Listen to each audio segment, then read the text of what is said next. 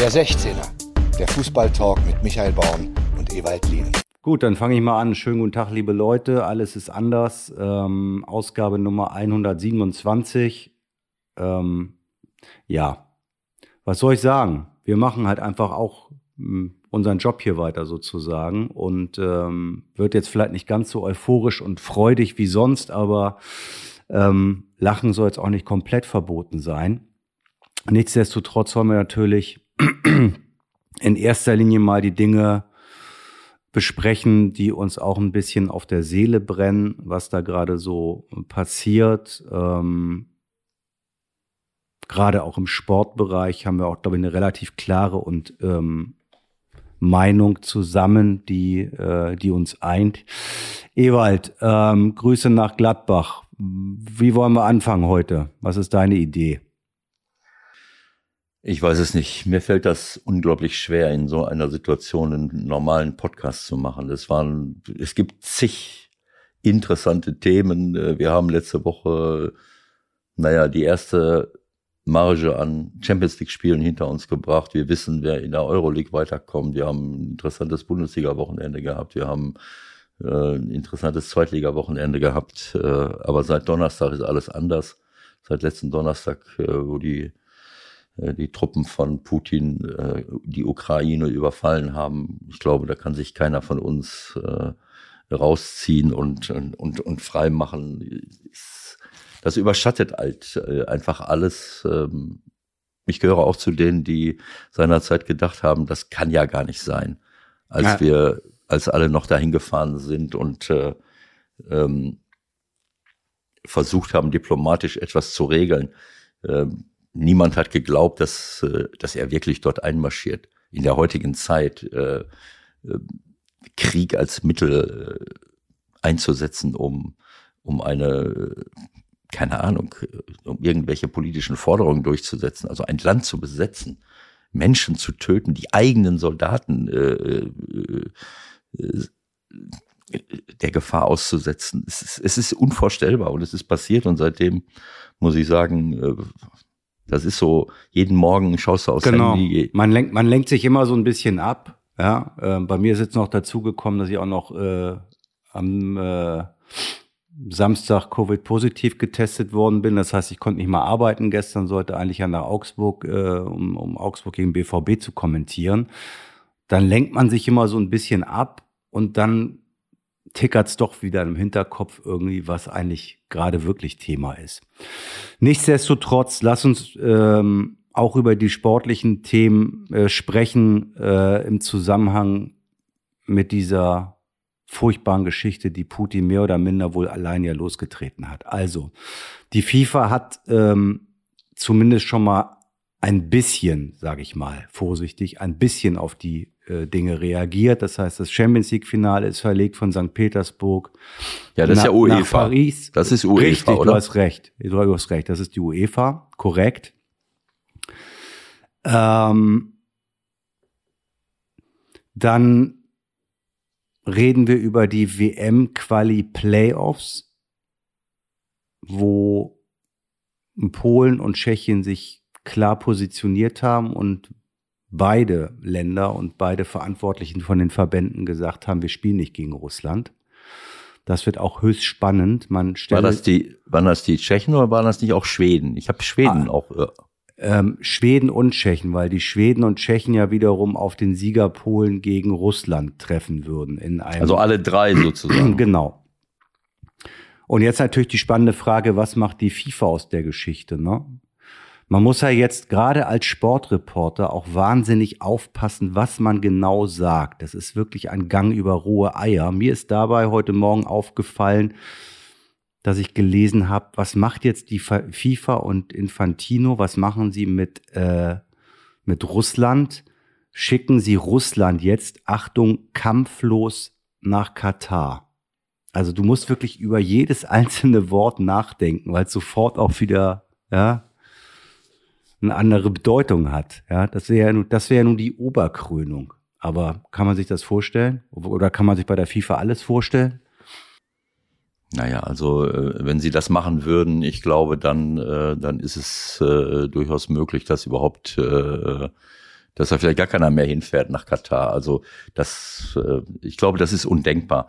Wenn das jetzt nicht innerhalb kürzester Zeit zu einer friedlichen Lösung kommt, ich glaube, dann weiß ich nicht, äh, was, äh, was Russland noch äh, international in der Sportwelt oder auch generell in der, in der politischen Welt ähm, äh, machen will. Ich, ich, ich glaube, äh, du hast das eben gesagt, es fällt uns allen wahnsinnig schwer, einfach, äh, einfach weiterzumachen. Und äh, diese ganzen Reaktionen, die wir jetzt sehen, es gibt, sind ja auch zig andere Sportereignisse, die jetzt weggenommen werden, ob das ein Formel-1-Rennen ist, ob das äh, Absetzen von, von Putin als Vorsitzender der, des Welt-Judo-Verbandes oder was er da irgendwie so eine äh, dämliche Rolle hat mit seinem schwarzen Gürtel oder, oder so. Also das sind ja alles symbolische Geschichten, die richtig sind, aber es geht ja jetzt darum, diesen Krieg äh, zu beenden. Man kann nicht einfach so tun, als wenn, äh, als wenn das jetzt eine normale äh, Situation wäre. Und für mich, äh, ich bin wahnsinnig stolz auf, äh, auf all diese Men auf all die Menschen weltweit, die jetzt auf die Straße gehen. Wenn ich das gesehen habe in Berlin gestern, ähm, ob das jetzt wirklich 500.000 waren, ist auch egal. Ist egal, ob es 100.000, 200.000 oder 500.000. Ja, ne? es, ist, äh. es ist wahnsinnig, wie viele Menschen dagegen äh, sich, sich positionieren. Aber ich glaube, es ist, und das ist wahnsinnig wichtig, gerade um die Menschen dort zu unterstützen, äh, die entweder von ihrem, mit ihrem Leben äh, bedroht sind in der Ukraine, aber auch die Menschen in, in Russland zu unterstützen, dieses System von innen auszuhebeln.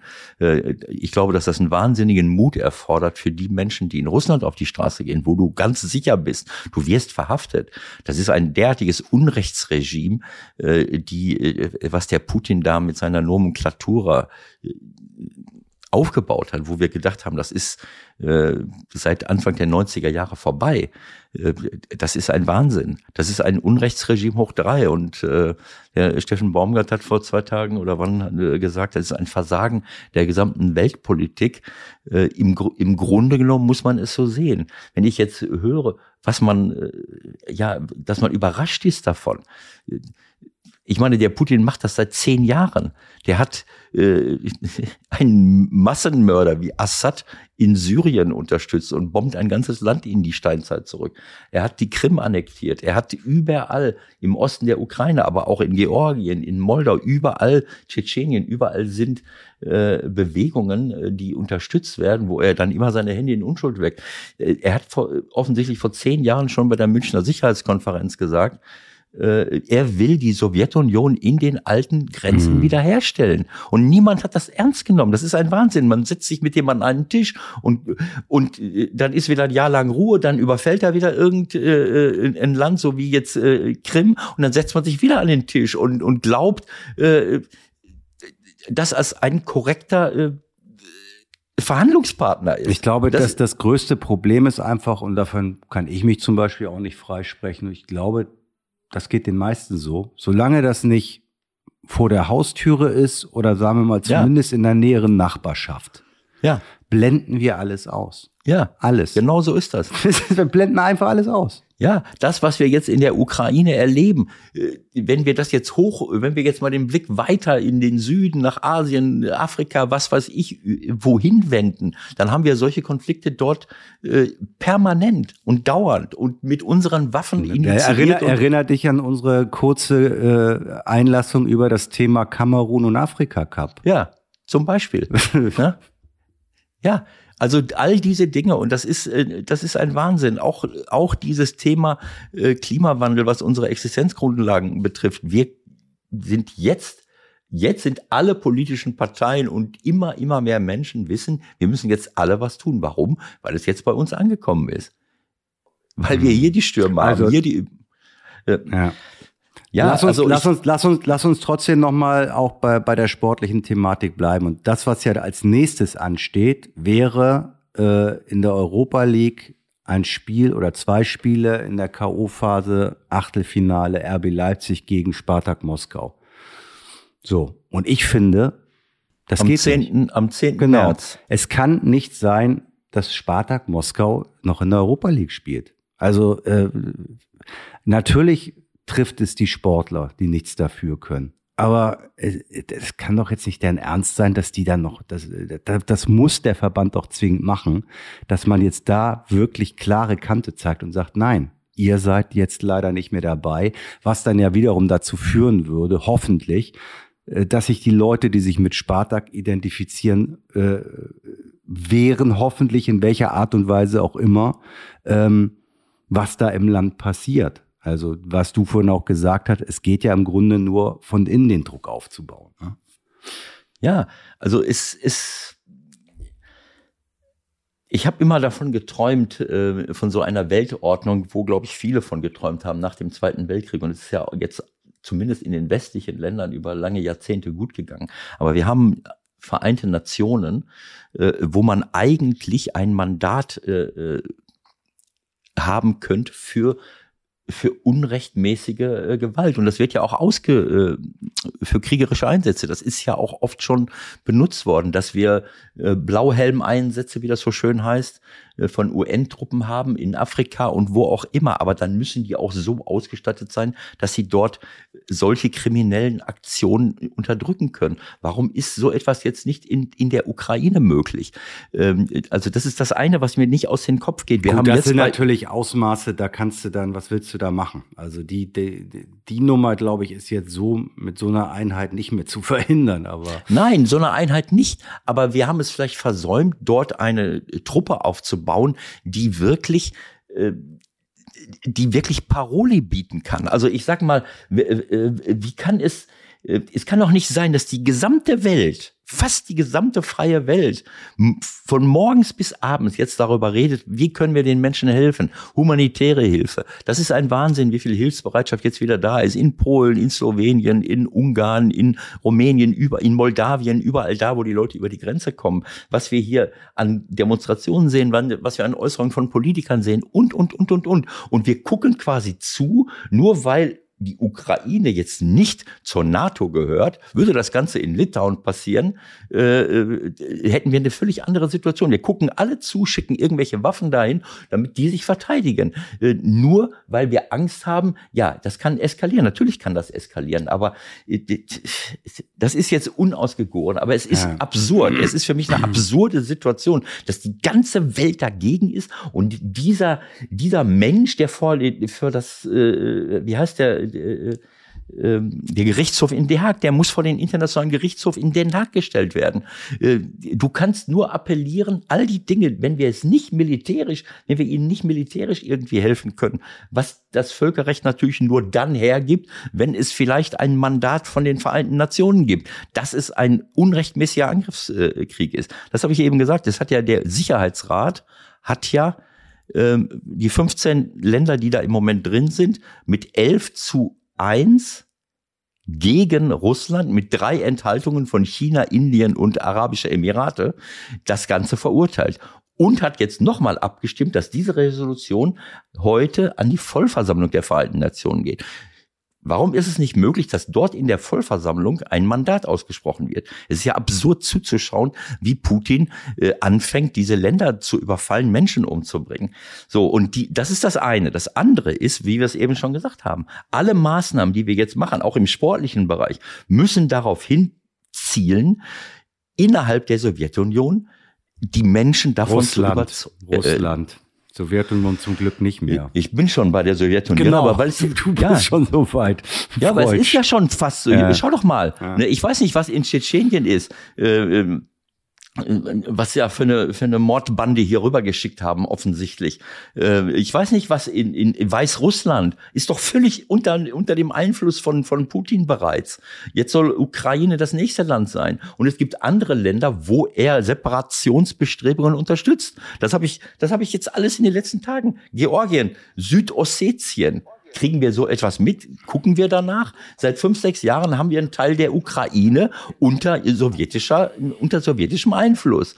Mit dem, mit diesem Vorwand, dass dort ein Völkermord betrieben wird, marschieren wir, marschieren sie ein. In Moldawien gibt es, äh, da habe ich gearbeitet. Ich habe in Galazzi gearbeitet, Ozelul Galazzi. Das ist zwei Kilometer von der moldawischen Grenze entfernt. Und rechts war die ukrainische Grenze und die Donau war die natürliche Grenze. Du konntest über die Donau, da konntest du da vorne in die Ukraine gucken und da, wo wir Pizza gegessen haben, da konnte ich rüber gucken. 500 Meter war die Grenze zu Moldawien. So. Und dort gibt es auch etwas, Transnistrien. Das ist irgendwo auch ein Teil. Überall, wo wahrscheinlich russische Bürger leben oder gelebt haben, äh, in diesen ehemaligen Sowjetrepubliken versucht er mit seiner KGB-Mafia, anders kann ich es nicht bezeichnen, diesen Einfluss zurückzugewinnen. Und wir schauen letzten Endes zu. Ich meine, äh, wie gesagt, dieses, das ist ein Traum, wenn, wenn die sowjetisch, die russische Bevölkerung merkt, und auch die äh, diese diese Oligarchen ja. und all die Leute, die auch noch viel mehr zu verlieren haben. Ähm, so geht es nicht weiter ja. und dieser Mensch muss ja. mit seinen verantwortlichen Leuten entmachtet werden. Aber das, was du sagst, das ist ja gerade der Punkt. Ähm, jetzt in Moskau und in den großen Städten auf die Straße zu gehen, das ist ja die wirkliche Gefahr. Ja, also das musst du ja erstmal hinkriegen. Also wie schafft man es jetzt da, eine ja. große Anzahl an Leuten zusammenzukriegen, weil äh, du musst halt mit allem rechnen da jetzt. Ne? Das ist ja diese dieses diese Atmosphäre, diese die, äh, wie soll ich es sagen? Ähm, ja, dieses Klima von Angst, und Unterdrückung, was er ja da geschaffen hat. Äh, ich habe es nicht gesehen. Die Rosa, meine Frau, hat äh, vor Tagen, äh, das war jetzt vor zwei Tagen, hat er irgendwelche Leute aus seinem Führungsstab das Minister waren befragt. Findest du es richtig? Das wurde übertragen. Das ist natürlich eine Propagandageschichte. Mhm. Findest du es richtig, dass wir nach äh, äh, Ukraine einmarschiert sind? Und dann sagt er ja. Mhm. Und dann musste er den angeguckt haben. Ah ja, interessant. Warum ist es denn richtig? Mhm. Und, äh, und dann hat er irgendwelche Argumente gesagt. Ja, bist du dir sicher? So, also wirklich wie von einem so, das sind so Szenen, die man aus alten Nazi-Filmen sieht, wo du genau weißt, der, der Typ hat die Macht, über den anderen und er will ihn provozieren, provozieren am Ende, äh, also eine, eine dominant, eine Situation von Dominanz und Angst, die unglaublich war. Und das, das wird er in seinem ganzen Umfeld äh, installiert haben. Und die Leute haben diese Angst, weil ein KGB offensichtlich dahinter steckt, wo er mhm. ja selber herkommt. Das ist ein, das ist ein Agent, ein ehemaliger Agent. Ja. Und, äh, und, und Militär und KGB sind diejenigen, die dieses Unrechts- und Angstregime aufrechterhalten. Natürlich ist das super schwer. Das ist aus der Entfernung super einfach, das, das zu sagen. Äh, du kannst nur hoffen, dass es im Militär, das ja stärker ist, als das, als das KGB, dass dort irgendwelche du kannst eigentlich Leute nur hoffen, dass, dass du, du kannst eigentlich nur hoffen, dass innerhalb seines Zirkels ja, sich äh, genau die Vernünftigen so. irgendwann zusammentun und äh, ja. wie auch immer geartet dafür sorgen, dass das beendet wird. Gut, wir müssen unseren Gesprächspartner langsam anrufen, sonst ist der, sonst ist der vergrätzt. Äh, okay. Ich erinnere mich, erinnere mich später, wenn wir fertig sind, falls wir im Gespräch nicht dazukommen, noch an die Schweiz, weil diese Wut möchte ich gerne noch loswerden. Das hat ja hier auch immer therapeutische Züge, unser, unser Podcast. Okay, Moment, ich muss mal ganz schnell wählen. Also, wir sprechen jetzt mal ein bisschen über Sport unter anderem. Der Anruf der Woche. Heute bei. Also fangen wir an. So, unser heutiger Gesprächspartner hat äh, unter anderem für den VfB Stuttgart gespielt, für Hannover 96, für Fortuna Düsseldorf, aber auch, und deswegen wollen wir heute mit ihm reden, für den SV Werder Bremen und auch für den HSV. Schönen guten Tag, Martin Harnik. Moin Martin. Martin. Ähm, ehrlich gesagt, wir sind gerade noch mitten in der äh, nicht sportlichen Diskussion und dementsprechend auch nicht so richtig freudig äh, drauf gerade. Wir wollen natürlich gleich auch ausführlich über den Sport reden, aber ich denke, das geht uns ja allen so, dass wir ähm, ja, wenn wir uns nicht gerade ablenken, doch mit den Dingen beschäftigen, die sich da in der Ukraine abspielen. Ähm, wie geht's dir damit, ganz platt gefragt? Ja, es ist äh, noch ziemlich surreal, finde ich. Also äh, wenn man sich vorstellt, dass wir irgendwie nur zwei Flugstunden entfernt sind von dem, von dem ganzen Szenario und, äh, und, und da sieht, was da gerade abgeht. Also ich bin ja äh, schon mal ein bisschen erleichtert, äh, dass zumindest jetzt mal reagiert wird ähm, innerhalb Europas, äh, dass da Putin ordentlich Gegenwind bekommt und, äh, und gleichzeitig auch äh, bisschen in Sorge, ähm, was, was der, was der noch alles ähm, dann jetzt äh, aus, dem, aus dem Hut zaubert, beziehungsweise was er noch an, an, an Maßnahmen trifft. Ähm, ich hoffe natürlich, dass das äh, Ganze ein schnelles Ende findet und, ähm, und man dementsprechend ähm, das, das, das Schlimmste noch ab, abwenden kann. Aber das, was schon passiert ist, äh, ist natürlich der absolute Wahnsinn und ähm, eigentlich unvorstellbar in dieser Zeit, in der wir heute leben, ähm, dass es sowas noch gibt. Ich habe natürlich wieder vergessen, dass Ewald dich auch begrüßen soll, wie in jedem Gespräch, aber müßig. Das, das, das hole ich dann jetzt nach. Sorry, Ewald. Ich habe, ich hab, äh, während du äh, nur an dich gedacht hast, habe ich schon mal Hallo Martin gesagt zwischen Ich habe auch gehört, Ewald. Alles gut. Oh, Gott sei Dank, dann können wir das ja rausschneiden, dieses ich habe abgeholt gefühlt von ihm. Ja, uns geht das äh, natürlich genauso. Michael hat es gerade gesagt, dass wir schon fünf Minuten später angerufen haben, als wir es eigentlich wollten, weil wir mitten in diesem, ja, in dieser, wie du es gesagt hast, surrealen Situation äh, waren und diskutieren und diskutieren und äh, es ist eigentlich unvorstellbar und es gibt so viele schöne Themen auf der Welt, äh, über die man sich Gedanken machen kann. Und äh, eigentlich denkst du, äh, ja, für mich ist dieses, ich habe in den letzten Jahren mich sehr viel mit Nachhaltigkeit, mit äh, Maßnahmen gegen den Klimawandel, Umwandlung unserer Wirtschaft, Kreislaufwirtschaft, all diese Themen, die jetzt wichtig sind, damit wir unsere Existenzgrundlage sichern. Und man sieht ja auch, dass immer mehr Menschen und auch Politiker in der Welt in diese Richtung gehen. Und, und angesichts einer dieser Notwendigkeiten, die wir jetzt sehen, um überhaupt als Menschheit überleben zu können, kommt so ein, äh, ja, dass ich, mir, mir fehlen die Worte dafür, daher und stürzt uns zurück äh, äh, fast in die Steinzeit, dass wir das in anderen äh, Erdteilen irgendwo, äh, dass wir uns da schon dran gewohnt, gewöhnt haben, ist schon schlimm genug. Ähm, aber offensichtlich müssen wir es immer erst wieder bei uns direkt vor der Haustür haben solche Leute, die hat er ja schon woanders schon unterstützt. Und äh, jetzt sehen wir, dass wir noch lange nicht so weit sind, äh, wie wir, wie wir halt äh, gehofft und geglaubt haben. Und äh, also mich äh, irritiert das unglaublich und jetzt auch nicht für möglich gehalten, dass wir das in der heutigen Zeit. Wenn, wenn, wenn du, wenn du sagst, ähm, zwei Flugstunden entfernt, ähm, mir fällt gerade ein, dass du noch ein bisschen äh, eine Bindung nach Österreich hast, ähm, nicht nur wegen der Länderspiele, nehme ich an. Ähm, da ist es noch mal näher, weil da gibt's jetzt ein Nachbarland, die Slowakei, und da werden jetzt die Flüchtlinge zum Teil dann auch äh, ja, sich erstmal niederlassen oder weiterziehen. Hast du eigentlich nach, hast du zu Österreich noch eine nähere Beziehung oder äh, ist das, ist das äh, eher auf dem Papier? Nee, also die, die komplette Familie meines Vaters lebt da ja. Und äh, dementsprechend habe ich da noch Tante, Onkel, äh, Cousin und Cousine ähm, in der Steiermark in der Nähe von Graz.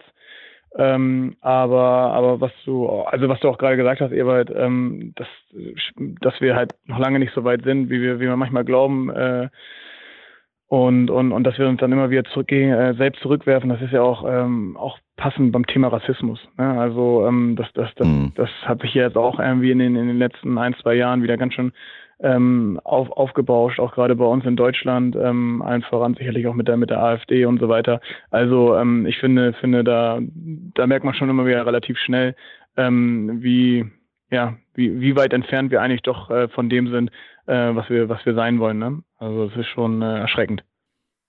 Ja, es gibt so äh, nicht nur bei uns, überall, schau in die USA. Es gibt weltweit eine Riesenspaltung zwischen wirklich aufgeklärten Menschen, aufgeklärten Völkern und Kreisen und Leuten, die in ganz anderen Zusammenhängen äh, noch unterwegs sind, wo du dich fragst, das kann doch alles gar nicht sein. Auch bei uns im, im, im Lande.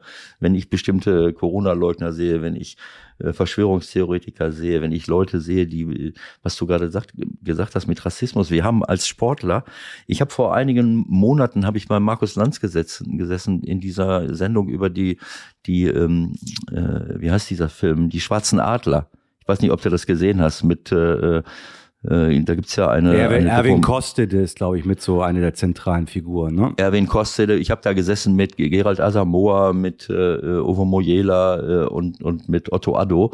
Und äh, da ist mir eigentlich erst klar geworden, wir, wir haben uns auch im Fußball in einer Blase bewegt. Niemals wäre wär ich als Spieler, als Trainer, auf, wären wir auf die Idee gekommen, irgendetwas Rassistisches in unserem äh, Zirkel zu, zu machen und wir hätten es niemals akzeptiert. Und wenn es mal im Stadion passiert ist, sind wir da auf die Barrikaden gegangen. Aber was mir auch nicht klar war, ist, wie viel Alltagsrassismus diese Spieler in all den Jahren äh, erlebt haben und noch erleben, selbst wenn sie mit ihren eigenen Kindern auf die Straße gehen, äh, von, von Leuten, wo du gedacht hast, solche Leute gibt's hier gar nicht mehr, aber die gibt es noch, leider. Ja. Ja, stimmt. Also können wir uns sicherlich gar nicht hineinversetzen. Ähm, auch ich habe viele dunkelhäutige äh, Freunde und äh, auch die sagen, es ist, äh, man, man, man kriegt es nicht mit, weil es halt auch so viel ja. unterschwellig ist, äh, weil ja. es manchmal schon ein Blick nur ist. Ne? Manchmal ist es nur ein ja. Blick, ähm, den, den man, den man wirklich als als als weiter ähm, gar nicht gar nicht bekommt. Und äh, das, das ist schon bitter. Aber ähm, ich denke, wenn man da oder wenn jeder da bei sich selbst anfängt, und ich denke mal, das tun wir, ähm, dann, dann, dann machen wir schon den richtigen Schritt in die richtige Richtung. Und, und wie du sagst, und wenn sowas mal äh, vorkommt oder so, dann muss man halt auch Kante zeigen. Und ich denke, ähm, im Stadion passiert das äh, schon immer mehr. Ähm, das das finde ich ganz positiv, dass mhm. die Leute dann auch äh, quasi quasi die Leute bloßstellen, äh, die sich da ja. hinreißen lassen. Also ähm, es passiert ja schon was auch gleichzeitig in der Gesellschaft und trotzdem ähm, gibt halt immer wieder äh, so einen Mob und äh, so, so, so ein ja, ja, ziemlich viele Idioten, ähm, die dann immer noch mal so eine Community irgendwie füttern mit irgendwelchen Sachen. Aber ähm, ja, darüber sprechen ist halt äh, auch einfach wichtig. Ne? Wir haben jetzt eben, ähm, um nochmal auf die, ähm, die aktuelle Situation zurückzukommen, darüber gesprochen, welche, was für Auswirkungen das haben könnte, ähm, quasi auf die russische Bevölkerung und auch auf Führungskreise in, in Russland, Oligarchen und, und äh, ähm, die unterschiedlichsten Schichten, wenn wir, wenn wir jetzt diese ganzen Sanktionen sehen, die beschlossen worden sind, die jetzt aber auch im Sportbereich ankommen. Ne? Also dieses, dieser Gedanke, was kann man tun im Sportbereich, um den Druck auf das Land, auf die, äh, auf die führenden, äh, ja, die, diese ich, ich möchte das Wort gar nicht nennen. Das ist für mich keine Regierung. Das ist, äh, das ist eine Mafia für mich. Das ist keine gewählte Regierung auf demokratischer äh, Ebene, dass man Druck auf diese Leute ausübt. Wie empfindest du das? Wie siehst du das? Du siehst ja jetzt auch wieder, äh, dass jetzt plötzlich Dinge passieren. Äh, das Champions League Finale wird äh, weggenommen, aber es gibt ja noch viele andere Dinge, die, äh, die jetzt anstehen. Leipzig, Leipzig soll ja, sag mal, was du.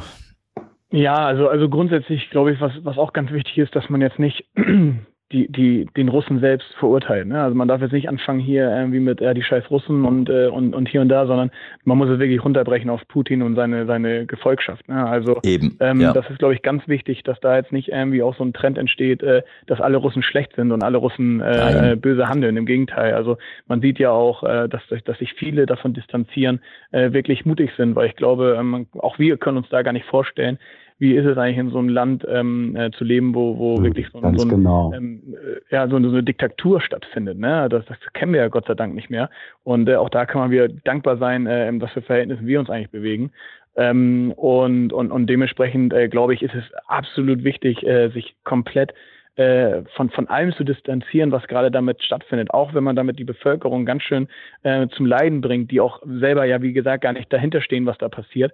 Äh, aber natürlich, ja. wenn man jetzt sieht, äh, die Geldhähne werden zugedreht, die Leute bekommen kein, kein Bargeld mehr aus den, aus den, aus den Automaten, ähm, äh, sportlich äh, wird, wird alles gerade gecancelt. Das, da, da hängen ja auch, ne, auch, auch nur mal diesen Bogen zu spannen. Das ist alles nicht wichtig im Verhältnis zu dem, was in, in der Ukraine passiert. Aber natürlich ja, ja. hängen da ja auch viele Karrieren dran gerade. Ne? Ja. Alle viele Fußballer, die da gerade äh, oder, oder Allgemeinsportler, die da gerade im Grunde genommen nicht mehr das machen können, äh, was was wichtig ist für ihre Karriere. Aber wie gesagt, das steht natürlich alles nicht im Verhältnis zu dem, was gerade in der Ukraine passiert. Trotzdem ist es halt wichtig, dass auf, auf allen Ebenen reagiert wird. Es muss überall muss muss muss maximaler Druck aufgebaut werden und äh, damit das halt so schnell es geht halt auch ein Ende findet und ähm, und und, und nochmal ich glaube es ist ganz wichtig ähm, dass man dass man die russische Bevölkerung nicht deswegen diskriminiert, sondern, sondern das ganz klar reduziert auf die, die das wirklich da gerade entscheiden und pushen. Und, ähm, und die muss man halt auch, ähm, ja, im Grunde mit der, mit, mit, mit der härtesten, äh, ähm, mit den härtesten Sanktionen äh, jetzt, jetzt, jetzt treffen, wie es nur geht. Das ist, haben wir gerade eben auch schon besprochen, logischerweise. Wir waren eigentlich der Meinung, dass man jetzt beispielsweise auch Spartak Moskau ausschließen müsste aus der Europa League, die am 10. irgendwie gegen Leipzig spielen sollen. Wie würdest du das sehen? Ja, ja, also ich meine, ich, ich kenne jetzt, ich jetzt diese Gefüge nicht. Ich weiß jetzt nicht, äh, wie, de, wie dieser Verein äh, von Spartak äh, geführt wird. Ist das jetzt einer, der, der, der quasi hinter dem steht, was da gerade passiert, oder oder distanzieren, distanzieren sie sich davon? Äh, im, Im Grunde genommen, wie gesagt, ich das, das, ist, das ist wirklich eine schwierige Entscheidung. Ähm, hm. Letztendlich müsste man sie dann, dann, dann komplett rausholen aus, aus Russland und müsste sie äh, wirklich auf neutralem Boden äh, stattfinden lassen, wenn, wenn sie dann, wie gesagt, dann auch damit nichts am Hut haben. Aber es ist, es, es trifft das Land einfach gerade, es, es trifft das Land Russland. Ähm, und, und, und dazu gehört halt auch die Sportwelt. Und äh, ich glaube, ich glaube, da jetzt äh, einen Kompromiss gerade zu finden, ist super schwierig. Ähm, ja. Ich glaube, man, man, man muss da eine Entscheidung gerade treffen, die ist halt gerade äh, komplett gegen alles, was Russland betrifft. Ähm, auch wenn diese vielleicht diese Vereine und auch die Sportler nichts dafür können, ähm, ist es aber, glaube ich, gerade notwendig. Genau, genau so, so sieht's aus. Wie kriegen wir jetzt mal einen Bogen rüber zu dem, worüber wir eigentlich vor einer Woche mal gesprochen haben, gesagt haben, das interessiert uns jetzt wirklich und das Derby und das ist, es ist wirklich fast lächerlich, ja. Aber gut. Ja, es ist, schwierig. Also trotzdem, ähm, ich, wir wollten das eigentlich schon vorher besprochen haben, aber das, äh, ich, ich sag's jetzt mal so, so wie ich, wie ich es empfinde. Äh, am letzten Wochenende oder Anfang der, der letzten Woche haben wir hier haben wir, äh, haben wir hier gesessen und dann habe ich gesagt, der, der Sonntag war für mich eine, eine Katastrophe. Das war das Spiel, St. Pauli verliert gegen Hannover und Mönchengladbach. Auf, der, auf meiner Rückfahrt muss ich äh, mit anhören, wie Mönchengladbach in Dortmund 6-0 verliert. Und abends wird noch die meine geliebte Tatortkommissarin in Dortmund erschossen im Film. Äh, da habe ich gesagt, das, das war zu viel für mich, der, der Sonntag. Und, äh, und Gäste, der gestrige Sonntag, äh, das ist natürlich alles überschattet von, äh, von, von der Ukraine. Und ich habe dann ab 11 Uhr die Debatte im Bundestag gesehen, was mich äh, sehr bewegt hat. Die Rede von Scholz, Merz hat ein bisschen zu viel Parteipolitik betrieben, waren aber auch gute Passagen drin. Baerbock hat toll gesprochen. Also es war schon sehr bewegend. Der ukrainische Botschafter war da. Äh, und äh, dann habe ich trotzdem äh, mir so ein bisschen Fußball angeschaut und ich muss ehrlich sagen, die zwei Spiele, die ich dann gesehen habe, bewusst, das war HSV Werder und ähm, naja, dadurch habe ich natürlich das erste Bundesligaspiel im, im Grunde genommen. Was war denn danach, Michael? Danach äh, war Leipzig, Leipzig in, äh, Bochum, in Bochum, und, ja, und Augsburg, ich, Dortmund. Man kann ja, nicht alles gucken, Ewald. Nein, man kann nicht alles gucken. Das hat mich dann also äh, HSV Bremen hat mich so angetörnt, muss ich sagen, dass ich danach auch keine äh, Lust mehr hatte. Äh, Bochum habe ich dann hinterher nur so ein paar Ausschnitte äh, gesehen und als dann das zweite Spiel anfing, habe ich äh, auf Liverpool Chelsea geschaltet und ich muss ganz ehrlich sagen, das war deine beste Entscheidung.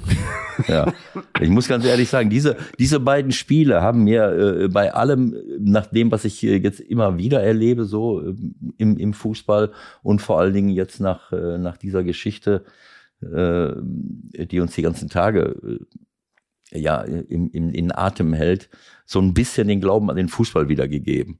Äh, auch wenn das jetzt eigentlich nicht passt, aber das, ich fand HSV Bremen überragend. Äh, auch wenn es dort 100.000 äh, komische Situationen gab und, und Liverpool Chelsea, äh, muss ich ganz ehrlich sagen, das war ein, eine das war eine Qualität, äh, wo ich. Unvorstellbar. Das, das Hast du da zufällig auch was von? Nee, ich muss schon, also Schande auf mein Haupt in Anführungsstrichen. Ich habe selbst äh, das Derby nicht sehen können. Oh, was? Wie jetzt? Moment, weil ich natürlich meiner Pflicht als Kapitän meiner TUS Dassendorf nachgekommen bin und ein Freundschaftsspiel äh, hatte um 14 Uhr. Äh, da muss man auch wirklich an dieser Stelle nochmal unseren Trainer wirklich in, äh, hart, hart in die Kritik nehmen, dass er äh, auf den Sonntag 14 Uhr ein Spiel abmacht, wenn Werder HSV oder HSV Werder stattfindet. Also Also das ist ein Amateur. Ja, da, ja, deswegen sind wir Amateure, genau. ähm, also, also ich, ich muss, ich, ich habe da wirklich selbst auf dem Platz gestanden, ähm, aber habe mir, hab mir ähm, trotzdem nochmal die Highlights äh, angeschaut und war da schon äh, wirklich angetan von dem Spiel und äh, habe es auch erhofft, ähm, dass es, dass es so ein Derby wird, weil es ja auch die Vorzeichen schon wirklich gut standen. Und, ähm, und auch nochmal da jetzt vielleicht den Bogen zu, zu spannen.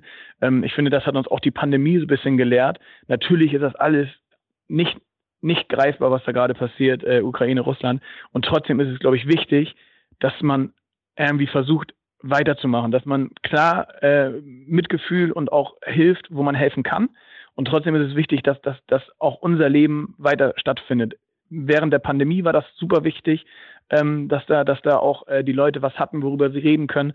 Ähm, und ich glaube jetzt auch während, während dieses Krieges ist es wichtig, dass, dass das Leben trotzdem weitergeht. Natürlich mit ganz viel Fokus auf das, was da passiert, ganz viel Fokus auf das, was man tun kann, wo man helfen kann.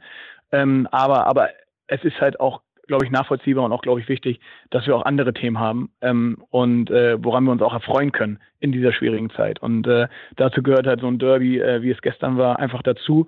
Ähm, absolut ein geiles Spiel. Äh, wie gesagt, ich kann jetzt nicht mit absolutem Insiderwissen glänzen wie ihr beide, ähm, aber das, was ich gesehen habe, war, war geil. Ich habe es äh, erhofft und ich habe es gesagt, äh, das wird ein Spiel auf Augenhöhe. Äh, da treffen zwei, zwei absolute Mannschaften aufeinander, die im Flow sind und ähm, ja, und dann natürlich die ganzen dramatischen Entscheidungen, ähm, Videoschiedsrichter, Abseits, äh, Elfmeter und so weiter. Ähm, das war schon, das war schon spannend.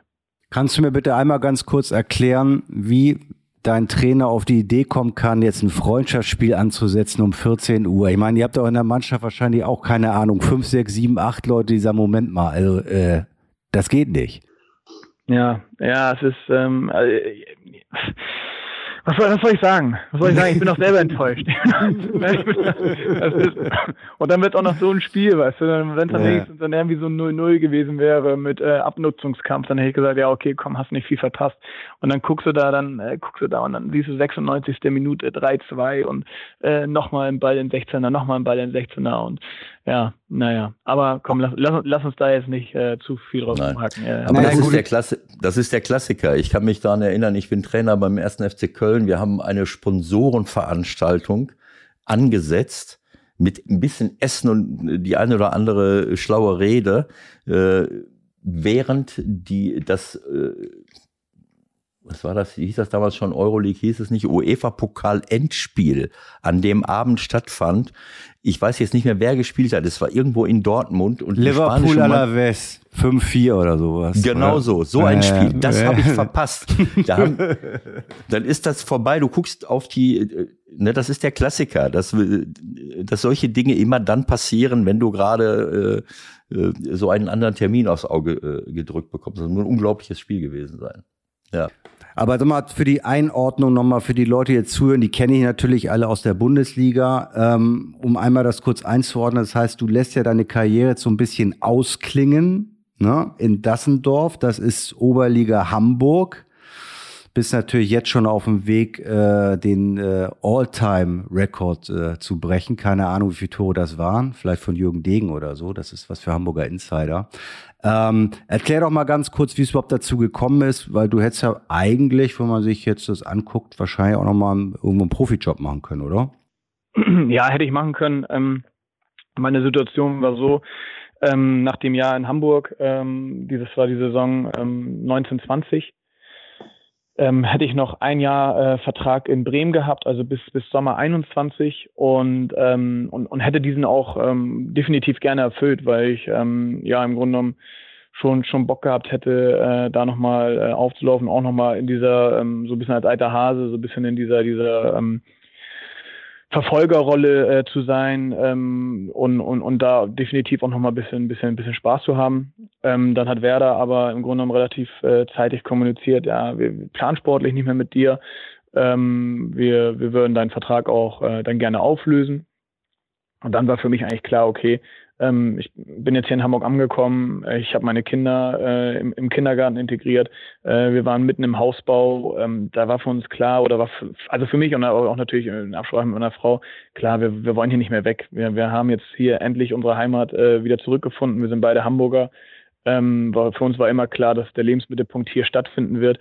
Und, äh, und dann, dann war die, wurde mir die Entscheidung im Grunde genommen so ein bisschen äh, abgenommen, dass ich gesagt mhm. habe, okay, dann, dann beende ich meine Karriere jetzt ähm, sicherlich nicht glanzvoll, aber das war mir auch nie wichtig. Äh, die, die Eitelkeit äh, habe ich nicht, habe ich, habe hab ich einfach nicht in mir, weil ich sage, okay, das war jetzt ein Job, es war ein absoluter Traumjob, äh, es waren geile Zeiten und jetzt äh, heißt es Priorität Familie und ähm, und dann und dann war für mich aber auch immer klar, unabhängig jetzt wann ich die Karriere beende, solange ich keine Schmerzen habe, solange ich äh, Fußball spielen kann und mich bewegen kann, spiele ich weiter Fußball, weil da geht's mir auch natürlich gar nicht so sehr um Oberliga, äh, Bezirksliga oder oder oder dritte Liga, sondern geht es mir einfach darum, um diese um dieses Team äh, in, in der mhm. Mannschaft zu bleiben, in der Kabine, äh, ein Kabinenleben zu haben. Äh, das das das das hat mir auch am meisten gefehlt äh, im zweiten Lockdown. Also da habe ich einfach gemerkt, oh, äh, da geht da geht einem echt was verloren, wenn man wenn man wenn man diese Jungs nicht um sich herum hat.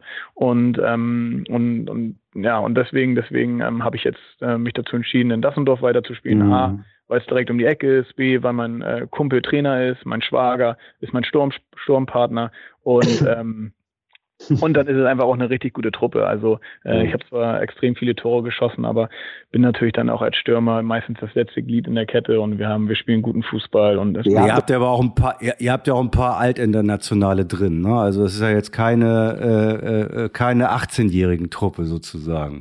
nee, überhaupt nicht. Also wir sind wir sind wir sind schon alte Herren. Also ähm, ich glaube, wenn wir jung gegen alt machen, dann ist äh, teilweise ein 30-jähriger aber jung dabei. Also wir haben da schon eine ziemlich äh, fortgeschrittene Truppe.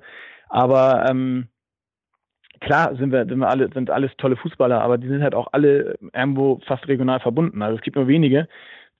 Also wenn wir jetzt mal Shigin Lam nehmen, mhm. der auch beim HSV war, der wohnt in Lohbrücke, direkt um die Ecke.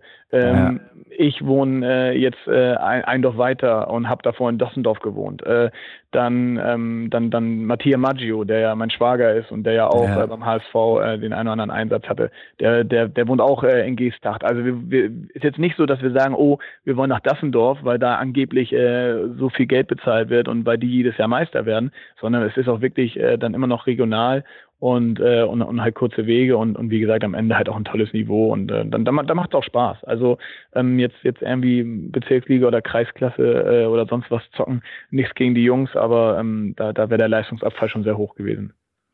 Also das hört sich für mich sehr schlüssig und, äh, und stimmig an. Und ich ich habe ganz großen Respekt davor, dass du in so einer Situation äh, der, äh, der Familie die Priorität gibst, auch wenn du sagst, du bist ein bisschen dazu gedrängt worden. Aber es ist, das hört sich für mich klasse an. Das ist ein schöner Abschluss. Ich habe das, ich erinnere mich auch daran, das war zwar nicht so geplant. Ich bin auch so im Alter von wann waren das? 33, 34 zum MSV Duisburg gegangen. Die waren dann zwar noch dritte Liga, aber das war damals Oberliga. Das war nicht dritte Liga wie heute, sondern das waren, da gab es fünf äh, äh, äh, Oberligen und noch viel mehr in ganz Deutschland. Äh, also das war eigentlich auch schon vierte Liga. Äh, dann sind wir aber noch mal in die zweite und in die erste Liga aufgestiegen mit so einer alten Truppe, wie du es jetzt hast. Aber das, das ist ja eine andere Grundlage. Also ich finde das klasse. Äh, aber ich möchte noch mal für all die Leute, die, die es jetzt nicht mehr so ganz auf dem Schirm haben, daran erinnern, weil du sagst, du hättest jetzt nicht mit Glanz und Gloria aufgehört. Du bist jetzt, du wirst im Sommer 35 Jahre alt. Du hast inklusive Oberliga, Regionalliga ein paar Spiele, 455 professionelle Spiele mit 169 Toren, 347 Mal von Anfang an gespielt. Okay, 47 mal gelb, viermal gelb-rot, warum eigentlich? Einmal rot. Das ist auch so 68 Länderspiele. Ich nehme an für die Steiermark ähm, äh, mit 15 Toren und äh, und so weiter. Also äh, und ich habe dich oft gesehen und und äh, und beobachtet. Ich glaube, dass du äh, äh, ich finde das schön, dass du das so einstellst. Es gibt ja immer Leute von außen, die so Karrieren äh, naja, bewerten nach anderen Dingen. Wie oft ist er denn Meister geworden und was waren die, die größten Titel und was waren die größten Erfolge? Eine Karriere ist immer ein Erfolg. So viele Spiele gemacht zu haben, äh, in unterschiedlichsten Ligen unterwegs gewesen zu sein, Länderspiele gemacht zu haben. Ähm, ich weiß nicht, äh, darauf kann man, kannst du, ein paar, zwei, zwei, drei Mal Champions League, Europa League gespielt. Also darauf kannst du wirklich stolz sein, egal was man gewinnt oder nicht gewinnt. Das wollte ich äh, nur mal kurz loswerden und Vielen äh, Dank, meinen Ewald. großen, Aber großen ganz, Respekt ganz, davor. ganz, ganz spannend würde ich dann aber noch finden, wenn, ne, Lass du ihn doch auch mal ja, was genau. sagen. Ja, du redest doch die ganze Zeit, wie ja, immer aber er wollte halt. sich jetzt mal bedanken, dann, Ja, dann hätte ich mich okay, auch mal komm. gut Ja. gefühlt. Ja, ich wollte erstmal sagen, was Ebert für ein geiler. Typ ist, dass ich so diese, diese, diese, äh, diese, diese Zahlen in der, ähm, in der Masse noch gar nicht gehört habe. Hab ich fast eine Gänsehaut bekommen gerade. Also äh, wirklich, also so, so solche Ich schick ja, dir einen Link. Ich schicke dir einen Link, Ja, äh, Martin, ich schicke dir einen Link für die Seite Weltfußball.at oder Weltfußball.de. Du kannst auch auf AT gucken, Österreich. Und dann gut. findest du sämtliche deiner Spiele. Und wenn du dann auf alle Vereinsspiele klickst, dann kannst du äh, auch sehen, welche Minute du ein- und ausgewechselt wurdest. Also wir haben das öfters mit Gästen, dass wir sagen, Moment, bei dem Spiel, da bin ich sogar, äh, keine Ahnung, noch auf den getroffen und dann kann man die Aufstellung noch rausgucken. Wir können jede kleine, äh, auf dieser Seite kannst du jede kleine Bewegung, die du jemals in deinem Leben gemacht hast, zumindest fußballerisch, ja, und nochmal Ja, nee, aber um auch da nochmal zu sagen, also ähm, natürlich bin ich stolz auf meine Karriere. Also das, äh, so sollte es nicht rüberkommen. Ich bin stolz drauf, Ja. was ich erreicht habe. Man darf ja auch nicht vergessen, von wo ich komme. Ich habe bis äh, 18 Jahre in meinem Heimatverein viermal Schlande gespielt, ähm, habe hab nie ein NLZ äh, von innen gesehen. Also ähm, deswegen. Vielleicht war das deswegen, der also da- Vorteil. Vielleicht ja, war das der das war, das war Vorteil. sicherlich, ja, es war sicherlich für ein, in gewissen Zügen definitiv ein Vorteil. Also was so Persönlichkeitsentwicklung angeht, was ähm, was, was, was eine gewisse Unbekümmerheit äh, angeht und so weiter. Also ähm, da, da glaube ich auch, dass das ein NLZ nicht immer bedeutet, äh, dass man, dass man es bestens aufgehoben ist, sondern das muss man sehr individuell betrachten. Aber das ist ein Thema, äh, da, da so viel Zeit haben wir heute gar nicht. Nee. Ähm, aber, aber nee, also ich bin total stolz drauf. Und trotzdem ähm, hätte ich natürlich meine Karriere am liebsten beendet. Ich wäre mit dem HSV aufgestiegen, hätte noch ein Jahr Bundesliga gespielt, hätte mich dann nach, äh, nach, nach ein paar Einsätzen und ein paar Toren nochmal äh, mit dem Klassenerhalt verabschiedet. Und das wäre natürlich so mein Wunschgedanke. Und ähm, aber, aber wie gesagt, dass das dann nicht so gekommen ist, äh, das, das, das ist dann halt so und akzeptiere ich und habe ich, habe ich auch total schnell akzeptiert, weil ich sage, das ist halt auch der Job. Ne? Das ist halt nicht immer nur Hollywood, ähm, solche, so, so eine Karriere, sondern äh, im Großen und Ganzen kann ich total stolz drauf sein. Ich, kann, to- ich bin total dankbar, ähm, dass ich auch so, so äh, verletzungsfrei in Anführungsstrichen geblieben bin. Das ist ja auch immer ein ganz wichtiger Faktor, der halt auch, äh, wo halt auch Glück drüber steht. Und, ähm, und das hatte ich einfach und äh, nee, deswegen bin ich total aufgeräumt, total, total fein äh, mit mir und, und, und meiner Karriere und jetzt auch mit dem, mit dem großen spannenden Kapitel danach. So, pass Ob das auf, jetzt so ein- jetzt, ob das Ewald, jetzt so ein- jetzt bin ich mal wieder dran, Ewald. Nach, nach Einen vier Satz Lande. muss ich noch nach, loswerden. Nein, nach das vier Lande, ja, nach vier Lande. Wer Okay. hat mehr gepennt? Der HSV oder St. Pauli damals, bevor du zu Werder gegangen bist? Nee, also ähm, St. Pauli hat ehrlicherweise als erstes angeklopft. Ähm, da war ich, da war ich aber noch 14, 15. Ähm, da, da haben meine Eltern aber ganz klar gesagt, nee, Jung, äh, du konzentrierst dich jetzt erstmal ein bisschen auf die Schule. Ähm, Richtig äh, so. So, also, also, weil, weil, weil so, so doll glauben wir auch nicht an dich, äh, habe ich dann noch zwischen den Zeilen gelesen.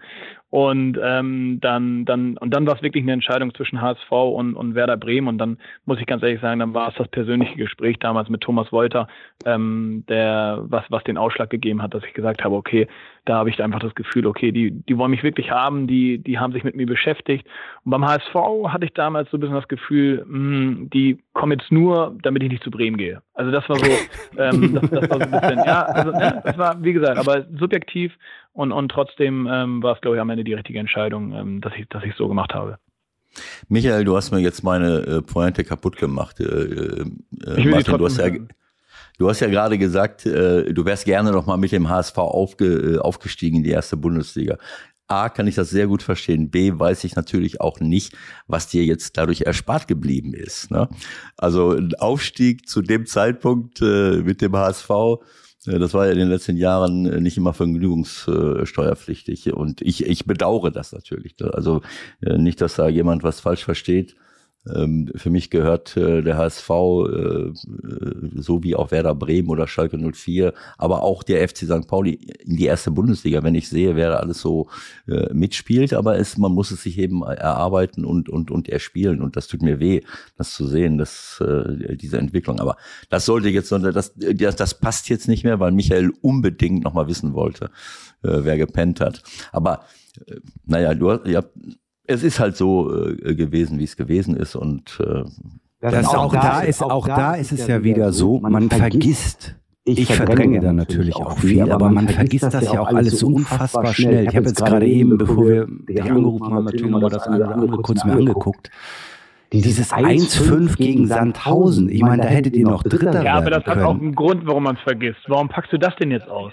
Ja, ja, weil, weil das, das, das, ist doch wohl klar. Ich, mir war nicht mal mehr bewusst, dass ihr da noch hättet Dritter werden können. Und dass die, die Dritter werden geworden sind, dann, dann auch noch verloren haben an dem Spieltag. Es ist alles nicht zu glauben, ey.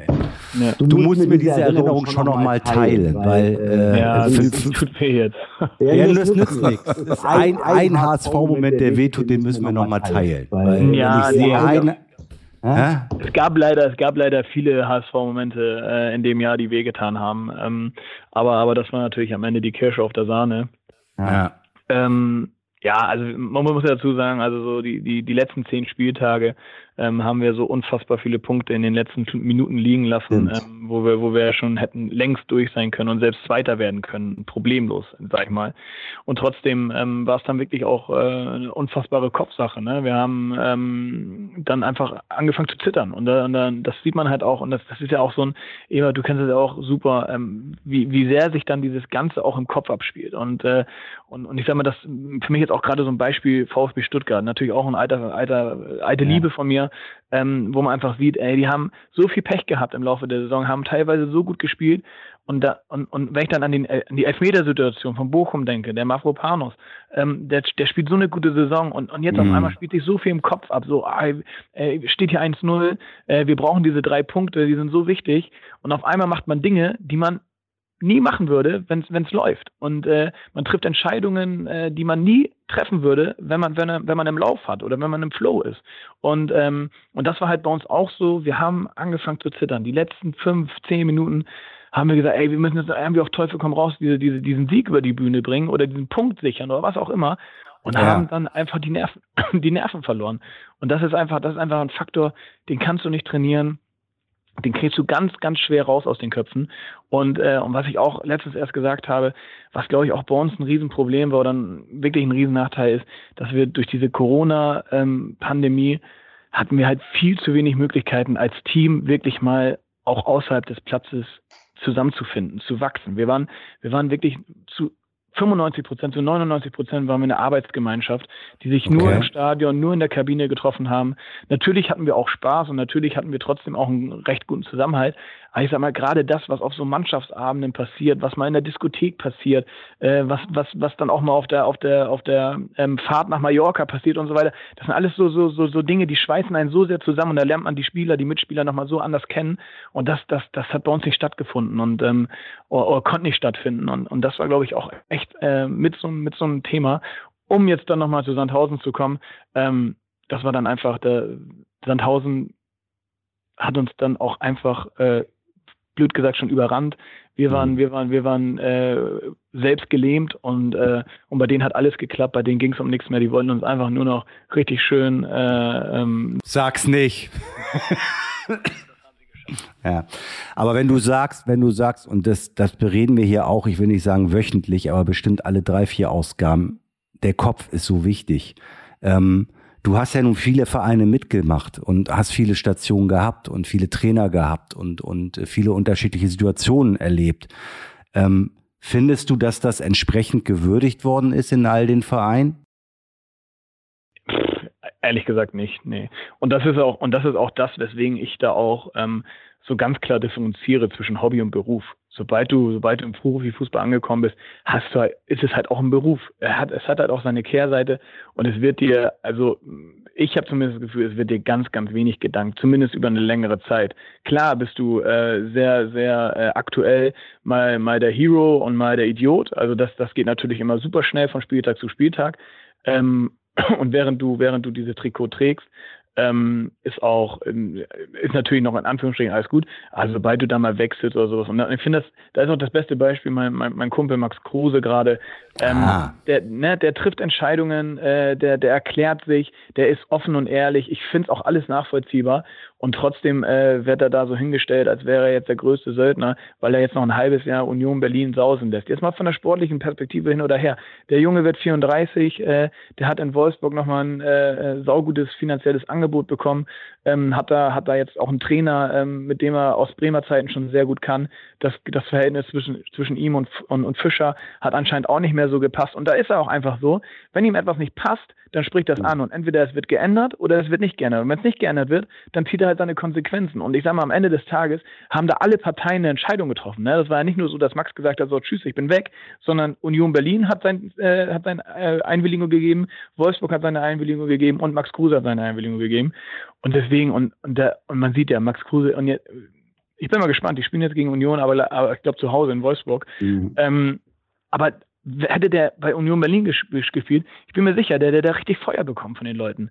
Und das mhm. ist halt, das ist halt das, es wird dann halt nicht gedankt, weil das, was der da geleistet hat in den letzten anderthalb Jahren, sensationell. Sensationell, was der bei Union für Leistung gezeigt hat. Sag mal, ich bin ja froh, dass du den Namen hier ins Gespräch bringst. Es wird ja wahrscheinlich kaum ein Interview geben, wo nicht irgendwann in äh, Minute 18 mal gefragt wird, wie war denn das jetzt einfach, einfach damals mit deinem Buddy Max Kruse?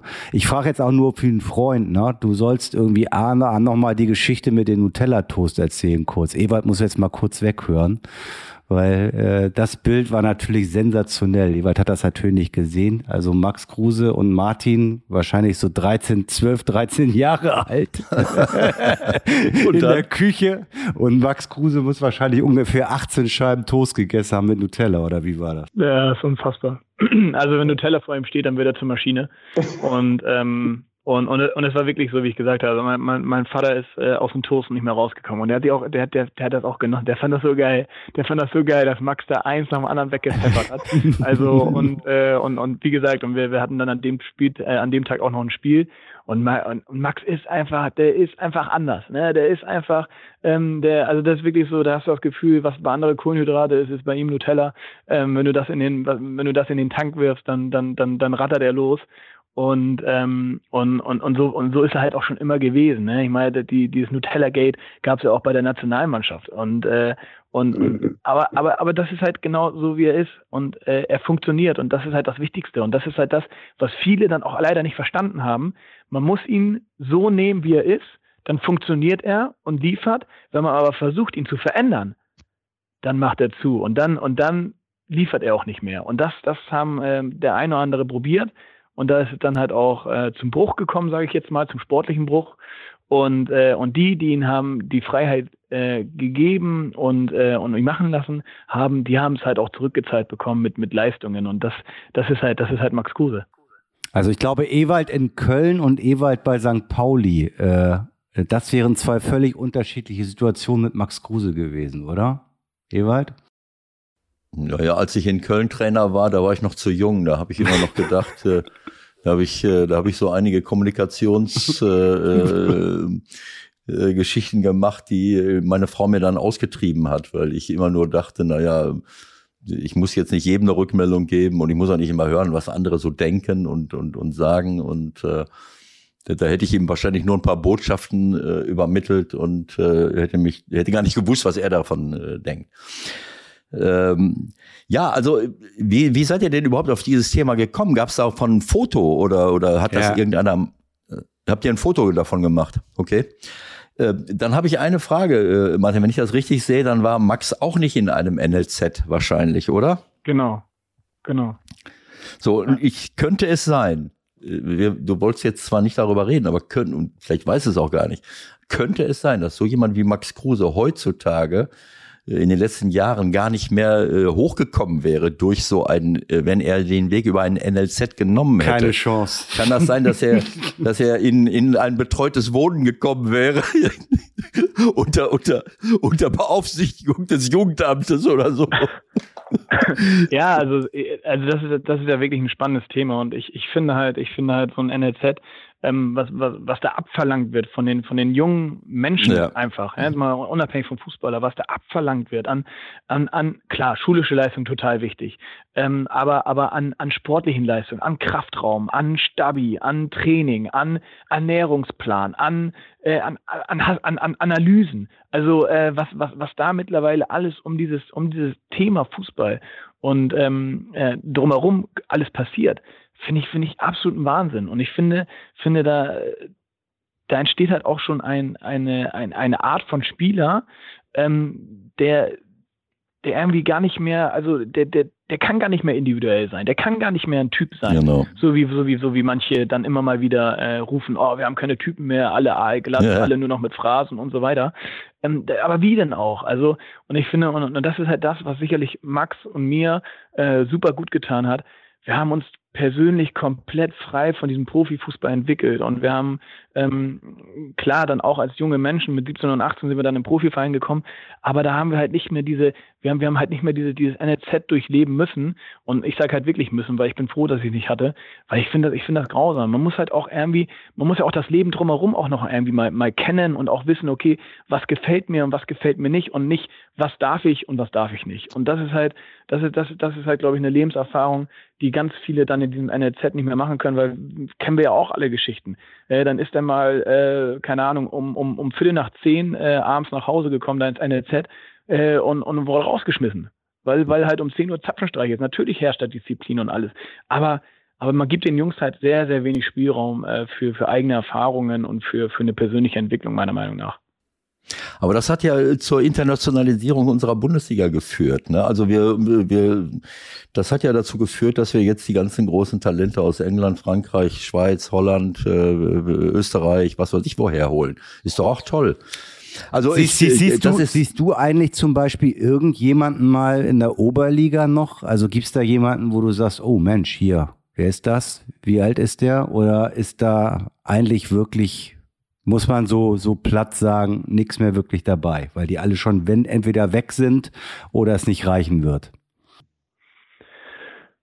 Ja, also ich glaube, glaube die, die wirklich äh, dann noch das Zeug haben, äh, nach oben zu kommen, die spielen zumindest in den zweiten Mannschaften, ne? Und das ist dann halt meistens ja mindestens Regionalliga oder dritte Liga. Das ist, also das macht dann ja auch wieder Sinn. Also dann in der, in der zweiten Mannschaft äh, ähm, und an den Profikader herangeführt zu werden, das, das ist ja auch schon wieder sinnvoll. Das ist ja auch wieder ein anderes Thema. Ähm, jetzt in den, in den Jugendmannschaften glaube ich, ähm, dass es da nur wenige Vereine, zumindest hier in Hamburg gibt, ähm, wo wirklich noch Talente relativ lange in ihrem gewohnten Umfeld äh, sich einfach entwickeln können, vor allem persönlich entwickeln können, ähm, bevor sie dann, bevor sie dann in den Profiverein wechseln. Und da, da bin ich ja zum Beispiel, also ich habe mich wie gesagt auch mit dem Thema schon ein bisschen intensiver auseinandergesetzt.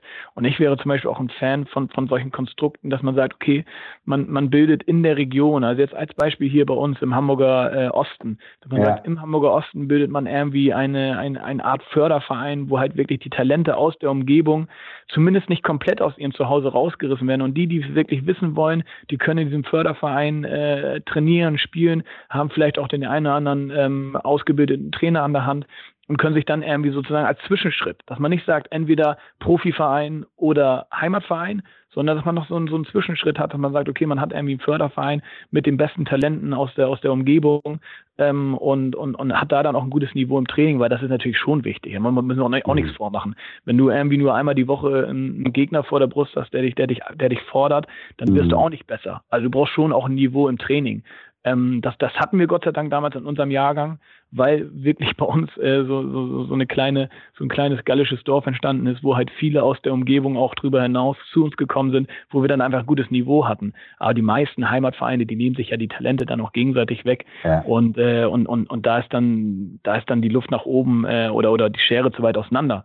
Und, ähm, und, und das glaube ich, das wäre noch vielleicht so ein Ding, wo ich sage, okay, daran könnte man als, als, als, als Hamburger Profivereine, HSV sowie St. Pauli noch mehr daran arbeiten, dass man vielleicht so, so kleine, kleine Stützpunkte noch mehr aufbaut, ähm, die dann aber nicht nur als Fördertraining gelten, sondern wirklich auch einen Spielbetrieb haben. Damit äh, damit hast du dich qualifiziert, dass ich dich vorschlage als Mitglied äh, einer zukünftigen Taskforce äh, Profifußball, äh, wenn man nämlich anfangen würde, auch mal Leute dort reinzuholen, die von Fußball was verstehen und nicht nur Politiker und Funktionäre und äh, alle möglichen Leute. Also nur mal zur Erinnerung, diese Taskforce Profifußball, es war nicht ein einziger aktueller oder ehemaliger Trainer dabei. Nur mal so. Und jemanden dazu zu holen wie dich, der selbst die Erfahrung gemacht hat, was bedeutet das eigentlich, was wir im Moment im, äh, was wir da jetzt im NLZ erlebt haben. Ich fand, ich finde das überragend, was du gerade gesagt hast. Zum Glück gibt es viele, äh, die mittlerweile so denken, auch im äh, Trainerbereich, äh, im Nachwuchstrainerbereich beim DFB zum Glück. Äh, genau das, was du sagst. Du hast, äh, Michael hat die richtige Frage gestellt. Findet man in der Oberliga noch irgendjemanden? Und du hast gesagt, naja, es werden immer weniger, die nicht abgegriffen werden. Und das ist das Entscheidende ich glaube, dass das äh, unsere, unsere Nachwuchsförderung komplett kaputt macht, dass jeder so schnell als möglich, wenn er irgendjemandem auffällt, äh, wenn er irgendjemandem auffällt, sofort in irgendein NLZ geholt wird, egal ob in der Umgebung oder, äh, oder wo auch immer äh, er hingeht und seinem persönlichen Umfeld entrissen wird. Mhm. Und das führt genau zu dem, was du gerade gesagt hast. Ja. Äh, fußballerische Entwicklung, taktische Entwicklung, alles schön und gut, aber ohne Persönlichkeitsentwicklung, ohne Charakterstärke, ohne sich richtig auch in deinem persönlichen, vernünftigen Umfeld sofern es vernünftig ist, gibt sicherlich auch Ausnahmen, dort entwickeln zu können. Das ist die Basis dafür, dass ich selbstbewusst und, und an mich glauben so eine Profikarriere machen genau, kann. Genau. Und das, das ist für mich äh, desaströs, was wir, was wir da machen. Äh, und ich kann das nur unterschreiben, was du gerade gesagt hast. Michael wird wissen, wie oft wir schon darüber diskutiert haben, mit Jürgen Kohler, mit, mit der halben Welt schon. Das, was den Jungs dort abverlangt wird, das ist, das kann man ungefähr mit, mit der Schule vergleichen. Unseren Kindern und Jugendlichen wird in der Schule, die werden vollgestopft mit zum Teil un, un, völlig unnötigem, ja, unbrauchbarem ja. kognitiven Wissen, äh, wo, sie, wo sie im Leben nichts mit anfangen können. Und in der in, und im Fußball haben wir das Gleiche, dass diese, diese anderen Qualitäten, die stehen hinten dran, weil wir eine, Arma, eine, eine Armee offensichtlich von, von jungen Trainern haben. Auch für Profispieler ist ja auch fast unmöglich bei diesen neuen Entwicklungen mit NLZ neben einer Profikarriere, so wie das früher auf der Fall war, eine Jugendmannschaft zu trainieren. Das, das schaffst du ja gar nicht mehr. Also hast du lauter Nerds, äh, die dir versuchen von morgens bis abends. Äh, es ist es ist unerträglich. Aber sag mal, sag mal wenn ich das richtig mitbekommen habe, ist, ist, ist Trainer werden für dich aber nichts, oder? Kommt nicht in Frage. Habe ich das richtig kapiert? Ja, also grundsätzlich sage ich natürlich schon, sagt niemals nie, aber eigentlich äh, möchte ich das nicht, weil ich halt, äh, ich finde es auch einen super undankbaren Job. Ich finde es, äh, also gerade, also klar, kann ich mir vorstellen, meinen Sohn mal irgendwann mitzucoachen und da im Heimatverein auch aktiv zu sein. Aber ich sag mal, wenn wir über das Thema äh, Profitrainer oder NLZ-Trainer, also wirklich auch beruflich Trainer sprechen, ähm, dann, dann käme das für mich aktuell nicht in Frage, weil, äh, und da kann Ewald wahrscheinlich auch nicht widersprechen, es ist halt auch brutal familienunfreundlich. Also was die, was die Arbeitszeiten angeht, was den Aufwand angeht. Also ich fand, ähm, ich fand den Job Fußballprofi ähm, schon Anführungsstrichen familienunfreundlich, weil man natürlich am Wochenende immer unterwegs war. Ähm, aber, aber das Trainersein ist ja noch viel, viel zeitintensiver, viel, viel aufwendiger. Und das, das finde ich schon hart. Und jetzt aber nochmal ein Punkt, Ewald, weil du ihn auch gerade angesprochen hast. Äh, die Talente werden ja alle abgegriffen, so schnell sie können. Und das ist natürlich auch ein ganz, ganz springender Punkt. Die werden dann halt auch super schnell verbrannt. Im Sinne von, okay, der eine entwickelt sich halt zwei Jahre später als der andere. Also auch bei mir. Ich war ein gutes Beispiel, weil ich war, was, was ich für eine Entwicklung eigentlich erst genommen habe, also körperliche Entwicklung in den Jahren zwischen 20 und 25, das ist gar nicht, das ist gar nicht nachvollziehbar, wie zum Beispiel auch äh, südländische Jungs, ähm, die sich ja viel, viel früher körperlich entwickeln und dann aber irgendwann stagnieren. Und, und, und, und dieser, dieser, dieser, dieser Umgang mit diesem, ähm, mit dieser Enttäuschung, nicht in den nächsten Jahrgang übernommen zu werden, äh, nicht die nächste Stufe zu erreichen in diesem NLZ, das ist so eine Enttäuschung, woran einfach viele Jugendliche, da zerbricht der Traum. Da zerbricht der Traum in dem Moment, dass sie sagen, okay, ich werde kein Fußballprofi mehr. Dann probiere ich es jetzt auch gar nicht mehr, weil ich habe es jetzt beim HSV oder bei St. Pauli oder wo auch immer nicht geschafft, mhm. in den nächsten Jahrgang zu kommen, warum auch immer. Da können ja auch ganz viele andere Faktoren eine Rolle spielen. Aber wie gesagt, ich habe es nicht geschafft. Und dann werde ich da äh, aussortiert und in dem Moment, wo ich aussortiert werde, glaube ich, bricht für ganz, ganz viele dieser, dieser, der Traumfußballer oder Fußballprofi zusammen und dann wird es auch gar nicht mehr probiert. Und, äh, und ich glaube, da gehen auch ganz, ganz viele Talente und ganz, ganz äh, potenzielle äh, Bundesliga-Profis gehen da verloren bei diesem Prozess. Also du meinst wirklich, dass du von 20 bis 25, äh, da hast du nochmal auch, auch körperlich richtig eine Entwicklung genommen? Total. Total. Also wenn du mal meine Spiele siehst, äh, also ich war noch nie eine Maschine, ne, davon mal abgesehen, aber wenn du mal meine Spiele siehst, äh, in was für ein Trikot ich rumgelaufen bin bei Fortuna Düsseldorf oder in meinen ersten zwei, drei Jahren in Stuttgart, mhm. ähm, und, und, und wenn du das dann vergleichst mit den, mit den Jahren danach, also auch vor allem Hannover, mhm. äh, die letzten Jahre Stuttgart, das war einfach eine ganz andere körperliche Präsenz, weil es ist einfach so, und das ist ja nichts, nichts, ist ja kein Geheimnis, dass der Mitteleuropäer äh, sich körperlich langsamer entwickelt als jetzt ein Südeuropäer oder sogar Afrikaner. Also ähm, das ist ja, das ist ja nun mal so in der Regel. Natürlich gibt's auch da Ausnahmen, aber, ähm, aber das hast du halt. Und das hast du natürlich im Jugendbereich, wenn ich daran denke. Also Rufen Hennings zum Beispiel war eine Riesenausnahme. Ne, Ruben mhm. Hennings, der war mit mir in meinem Jahrgang, Hamburger mhm. Auswahl haben wir zusammen gespielt. Der war schon immer körperlich robust und stark und hatte Power, so wie er es heute auch noch hat. Äh, und das auch sehr früh in seinem Alter. Ähm, und dann gab es aber andere Spiele, andere Spieler, die waren halt mir körperlich sowas von überlegen. Die waren in meinem gleicher Jahrgang, teilweise jünger. Die waren mir aber so überlegen, dass ich körperlich gar keine Chance hatte. Geschwindigkeit, Robustheit, äh, Sprungkraft, nichts, nichts konnte ich da entgegensetzen. Und äh, und das, aber das waren halt auch Prozesse, auch mit diesen, mit diesen Situationen umgehen zu lernen und zu sehen, okay, da gibt es welche, die sind noch viel, viel besser als ich. Und ich mache trotzdem mein Ding. Das ist halt im NLZ, dafür ist die Zeit zu begrenzt. Also du hast gesagt, es gibt äh, Leute, die sich später entwickeln. Ich möchte noch einen draufsetzen. Man muss ja auch die Frage stellen, ob es überhaupt Sinn macht, äh, Spieler und Talente so früh zu entwickeln. Ja.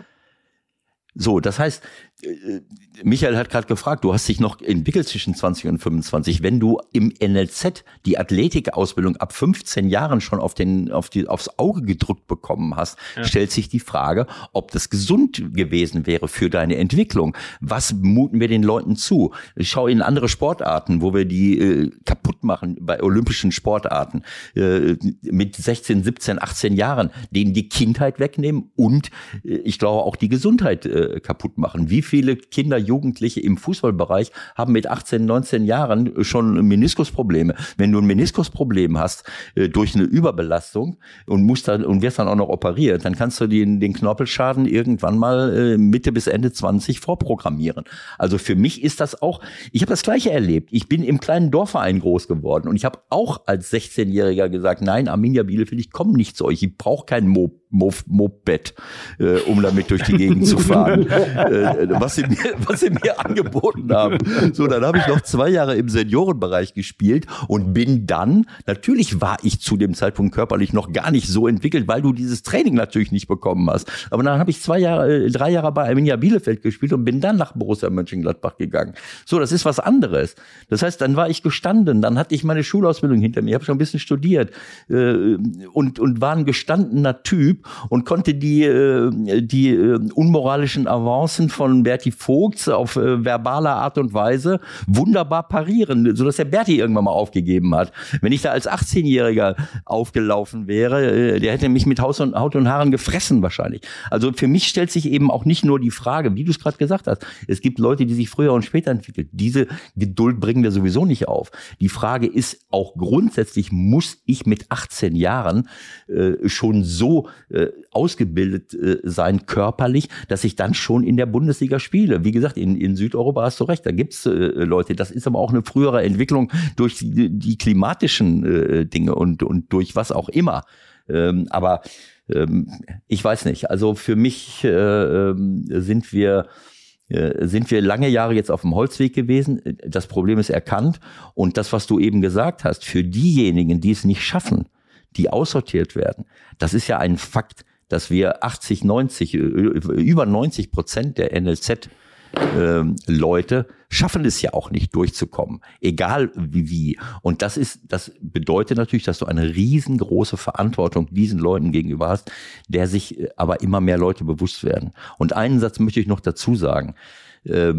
Dieses Nicht-Schaffen hängt auch oft damit zusammen, dass große Vereine meinen, sie müssten äh, auf äh, der gleichen Position mehrere Top-Leute einsammeln. Auch das erlebe ich. Wenn du Wolfsburg siehst, wenn du Leipzig siehst, wenn du große Vereine siehst, die sammeln die Spieler ein und haben vielleicht ein Top-Talent äh, und die anderen sind vielleicht ein bisschen darunter. Was sollen die denn für Spielanteile bekommen? Wie sollen die sich denn dann weiterentwickeln? Auch das ist absolut kontraproduktiv und dürfte nicht der Fall sein, weil du, wie du es gesagt hast, wir verlieren Talente über Talente, über Talente, auf diese Weise, auf diese oder auf die andere Art und Weise. Warum muss ich äh, zu einem großen Verein gehen, wenn dort schon ein guter Spieler ist? Hauptsache, ich sammle ihn ein und mal gucken, ob einer davon hinterher durchkommt. Das ist äh, entwürdigend und das ist äh, unerträglich für mich. Ja. Und was auch sicherlich noch ein großer Faktor ist, ist natürlich das Thema Trainer. Also du hast natürlich unglaublich oh viele NLZ-Trainer, ähm, die auch sehr auf ihre eigene Karriere bedacht sind. Also da, da, da ist einfach wichtig, okay, werde ich U19-Meister, werde ich U18-Meister, werde ich U17-Meister, habe ich, eine, habe ich eine erfolgreiche Mannschaft, kann ich aufsteigen innerhalb des Vereins, wirbt mich ein anderer Verein ab. Das ist natürlich auch so, dass das deren eigene Karriere, also da würde ich mir halt auch viel mehr Weitsicht wünschen und, und da, da müssen Trainer eingesetzt werden, die wirklich so, so, so klassisch. Also Thomas Wolter ist für mich so ein Beispiel. Der ja. wollte nie, der wollte nie äh, wirklich Bundesliga-Trainer werden. Der war immer, der war immer froh, dass er da im Schatten von Thomas Schaf, äh, und das ist gar nicht böse gemeint, aber im Schatten von Thomas Schaf mhm. arbeiten konnte, der, der, der, den hat's glücklich gemacht, wenn er Jungs aus seiner Mannschaft mal bei dem, bei dem, bei dem, bei der Bundesliga hat trainieren sehen, hat spielen sehen im Stadion. Und das waren, das waren für mich so Typen, da, da, da merkst du einfach, die haben sich, die haben sich identifiziert mit dem Verein und mit den Spielern und nicht mit ihrer eigenen Trainerkarriere. Und das ist halt, glaube ich, auch nochmal ein ganz, ganz entscheidender Faktor, auch sicherlich schwierig. Ich muss Trainer installieren, die wirklich in erster Linie an der Entwicklung der Spieler interessiert sind, an der sportlichen sowie persönlichen und nicht Trainer, die so schnell es geht aufsteigen wollen und im Grunde genommen komme was wolle, Spieler werden verbrannt, okay, wenn der mir jetzt nicht hilft, dann weg damit, ich hole den nächsten aus der Umgebung, ähm, sondern, sondern wirklich sagen, okay, der Junge hat Potenzial, den müssen wir aber langsam aufbauen, der ist sensibel, der hat vielleicht eine schwierige Kindheit, eine schwierige Eltern, da sind ja so viele Faktoren, die bedacht werden müssen, die aber, glaube ich, ganz, ganz oft äh, links und rechts drüber fallen, weil halt die Leute auch so, zu sehr auf sich selbst schauen. Martin, du siehst das jetzt nicht, weil Michael und ich können uns sehen und Michael lacht sich schlapp da hinten und ich mich auch, weil du uns derartig aus der Seele sprichst. Das sind genau die Themen, also die, die Argumente, die wir in solchen Diskussionen oft von absoluten Top-Leuten hören. Und ich muss ehrlich sagen, deine, unfassbare Kompetenz in Sachen Nachwuchsförderung, in Bezug auf äh, die Förderung von Spielern, auch das, was du alles über Trainer jetzt gesagt hast, das, äh, damit hast du äh, dein, das 100% kompensiert, dass dich das ein Scheißdreck interessiert hat, wie HSV gegen Werder Bremen gespielt hat. Nein, Scheißdreck hat ihn das ja nicht interessiert. Und ich muss langsam sagen, ich, ich, verm ich vermute fast, dass ihr euch vorher schon unterhalten habt. Das ist wirklich unvorstellbar. Nein, nein, nein, nein. Nee, haben wir wirklich nein. nicht. Ja, okay. Das, nein. Du merkst auch, das brennt mir auf der Zunge. Es, es, ja. es, es, weil es, ja, ich, mir ist es halt nicht egal. So, also, also, wenn ich, ich muss ehrlich sagen, Martin, wenn ich dich so höre und ich wäre Verantwortlicher in einem ähm, Bundesliga-Verein, dann würde ich mit dir ein intensives Gespräch darüber führen, ob du nicht eine verantwortliche Position im NLZ ähm, einnehmen könntest. Auch da muss man sowieso auch mal klar, äh, du hast gesagt, familienunfreundlich. Fußballspiele finden nun mal nachmittags statt und auch dann oft mal sonntags und so. Äh, das, das ist schon, das ist schon so, das kann man nicht immer äh, wegdiskutieren. Aber solche Leute wie, äh, wie, wie dich, wenn, dich, wenn du Spaß daran hättest, fehlen natürlich bei uns. Ex-Profis, die einen anderen Weg gegangen sind, die das alles sehen, die ohne, ohne dass du da jetzt der, äh, äh, dich jahrelang damit beschäftigt haben musst. Einfach, by the way, hast du das mitbekommen, in was, in was für eine Richtung es geht und wo wir eigentlich, äh, wo wir eigentlich hin müssten. Und, äh, und äh, das kann nur der Weg sein, dass wir Top-Leute im Nachwuchsbereich einstellen, die dann aber auch so gut bezahlt werden, dass sie nicht alle fünf Minuten auf die Idee kommen, ich will jetzt aber in die dritte Liga, ich will jetzt aber in die zweite ja. Liga, ich will in die erste ja. Liga. Weil das ist auch ein Spezialjob junge Spieler auszubilden, ist ein Spezialjob. Und die ganze Erfahrung, die dort jemand mal zwei, drei, vier, fünf Jahre sammel, gesammelt hat, die geht uns auch wieder verloren. Weißt du, du hast ja diese Nerds, die dann anfangen, vielleicht haben sie am Anfang noch einen neben sich laufen, nach fünf, sechs Jahren haben sie sich weiterentwickelt. Dann wollen sie aber schon äh, wieder äh, irgendwo anders hin. Auch da geht es ja immer wieder von vorne los. Wir verlieren nicht nur viele Spieler und Talente, wir verlieren auch die Trainertalente, die dann nach oben wieder abgezogen werden. Dann fängst du wieder von vorne an. Und deswegen deswegen dreht sich dieses ganze, diese ganze Geschichte, glaube ich, auch auf dem Kreis. Und das, was du da gesagt hast, wenn du, so, wenn man solche Leute wie dich einsetzen würde im, äh, im, im NLZ, gut bezahlen und auf lange Sicht einsetzen und nicht nur so als Sprungbrett, ja, Es ist leider so. Du hast es richtig äh, dagegen, geschildert. Dagegen spricht nur eine Sache. Ja. Martin hat ja gerade beruflich was ganz anderes vor. Also meine Idee wäre natürlich, du findest. Ja, was machst du denn eigentlich Moment, beruflich Moment, gerade? Moment. Meine Idee wäre natürlich, äh, du bringst das Ding jetzt langsam ins Rollen, erzählst gleich mal, was es ist und dann make HSV great again. Wirst du den Nachwuchs beim HSV übernehmen? Also Ewald, stell mal deine Frage bitte. Der gespielte Witz. Also der gespielte Witz ist, Michael hat gesagt, du musst den Martin fragen, was machst du eigentlich jetzt neben dem Fußball noch beruflich? ja, also erstmal erstmal vielen Dank, das ehrt mich natürlich, ähm, dass du mich äh, in, so, in solcher Position ähm, sehen würdest. Und ähm, also wie gesagt, es ist, es ist mir auch nicht egal. Und trotzdem äh, sage ich gerade, okay, es ist die Priorität liegt bei mir woanders. Ähm, trotzdem sag niemals nie, keine Frage. Ähm, ja, und jetzt zu meinem, zu meinem, zu meinem Alltag, äh, wo ich auch gerade mich im Büro befinde. Ähm, ich habe jetzt äh, die erste Indoor-Golfhalle in Norddeutschland eröffnet, ähm, bin seit zwei Jahren ähm, leidenschaftlicher Golfer und habe da jetzt im Grunde genommen oder versuche gerade da das zweite Hobby zum Beruf zu machen ähm, weil es sowas einfach hier noch nicht gibt. Und man muss dir vorstellen, ich weiß nicht, ob du auch Golf spielst, Ewald, aber ähm, Borny war schon da, der hat sich das Ganze schon mal angeguckt und äh, war, glaube ich, begeistert, äh, so wie ich das rausgehört habe. Ähm, du hast halt einen Simulator, ähm, hast eine unfassbare Technik äh, dabei, die das Ganze real wiedergibt und äh, schlägst halt wirklich ähm, echte Golfbälle äh, auf eine Leinwand und kannst da drüber hinaus über, über, über 150 äh, Plätze weltweit spielen. Also wenn du Lust hast, mal kurz kalifornische äh, Sonne zu tanken, dann spielst du Pebble Beach, dann gehst du nach Japan rüber, spielst da einen verrückten Platz, dann gehst du wieder nach Hawaii. Also du kannst, äh, und die sind alle, alle echt vermessen, also wirklich alle so, wie sie auch live äh, sind. Natürlich ist es ein eine In Indoor-Golf, keine Frage. Ähm, aber, aber eine supergeile, ähm, ein supergeiler Trainingsinhalt äh, für Golfer und halt auch ein riesen Event- und Spaßfaktor, ähm, weil es halt ähm, ja in der, in der Halle stattfindet und äh, sehr kommunikativ ist. Sag mal, wollen, das heißt, wir, wollen wir nicht Ewald, wenn er das nächste Mal in Hamburg ist, da mal ranstellen? Das wäre doch eine Weltgeschichte, oder? Ja, Ewald, also Moment schon mal Golf gespielt? Ich, na, Spielst du Golf? Das ist, nee. Äh, ich habe äh, ich hab einen sehr guten Freund, Manfred Wolf, äh, mit dem ich in Arminia Bielefeld damals in den 70er Jahren gespielt habe. Der hat sich irgendwann mal als Rentner angefangen, hat der angefangen Golf zu spielen. Der will mich immer, wollte mich immer dazu animieren, aber wir sind so weit auseinander.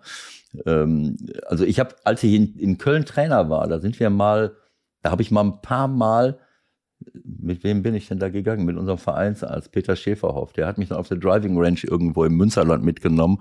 Dann habe ich so ein paar Dinger geschlagen, 100 bis 100, äh, äh, keine Ahnung, so also die, ich habe eine leichte Vorstellung von diesen 10, 15 Schlägen, die ich da gemacht habe, was das für eine, was das für, ein, äh, für eine geile Sache äh, ist. Und habe aber auch gemerkt, äh, wenn, wenn du das Ding nicht richtig triffst, dann kann es auch schon mal sein, dass du, dass du dir das Rückgrat brichst oder der Ball, der Ball fliegt nach Holland oder so.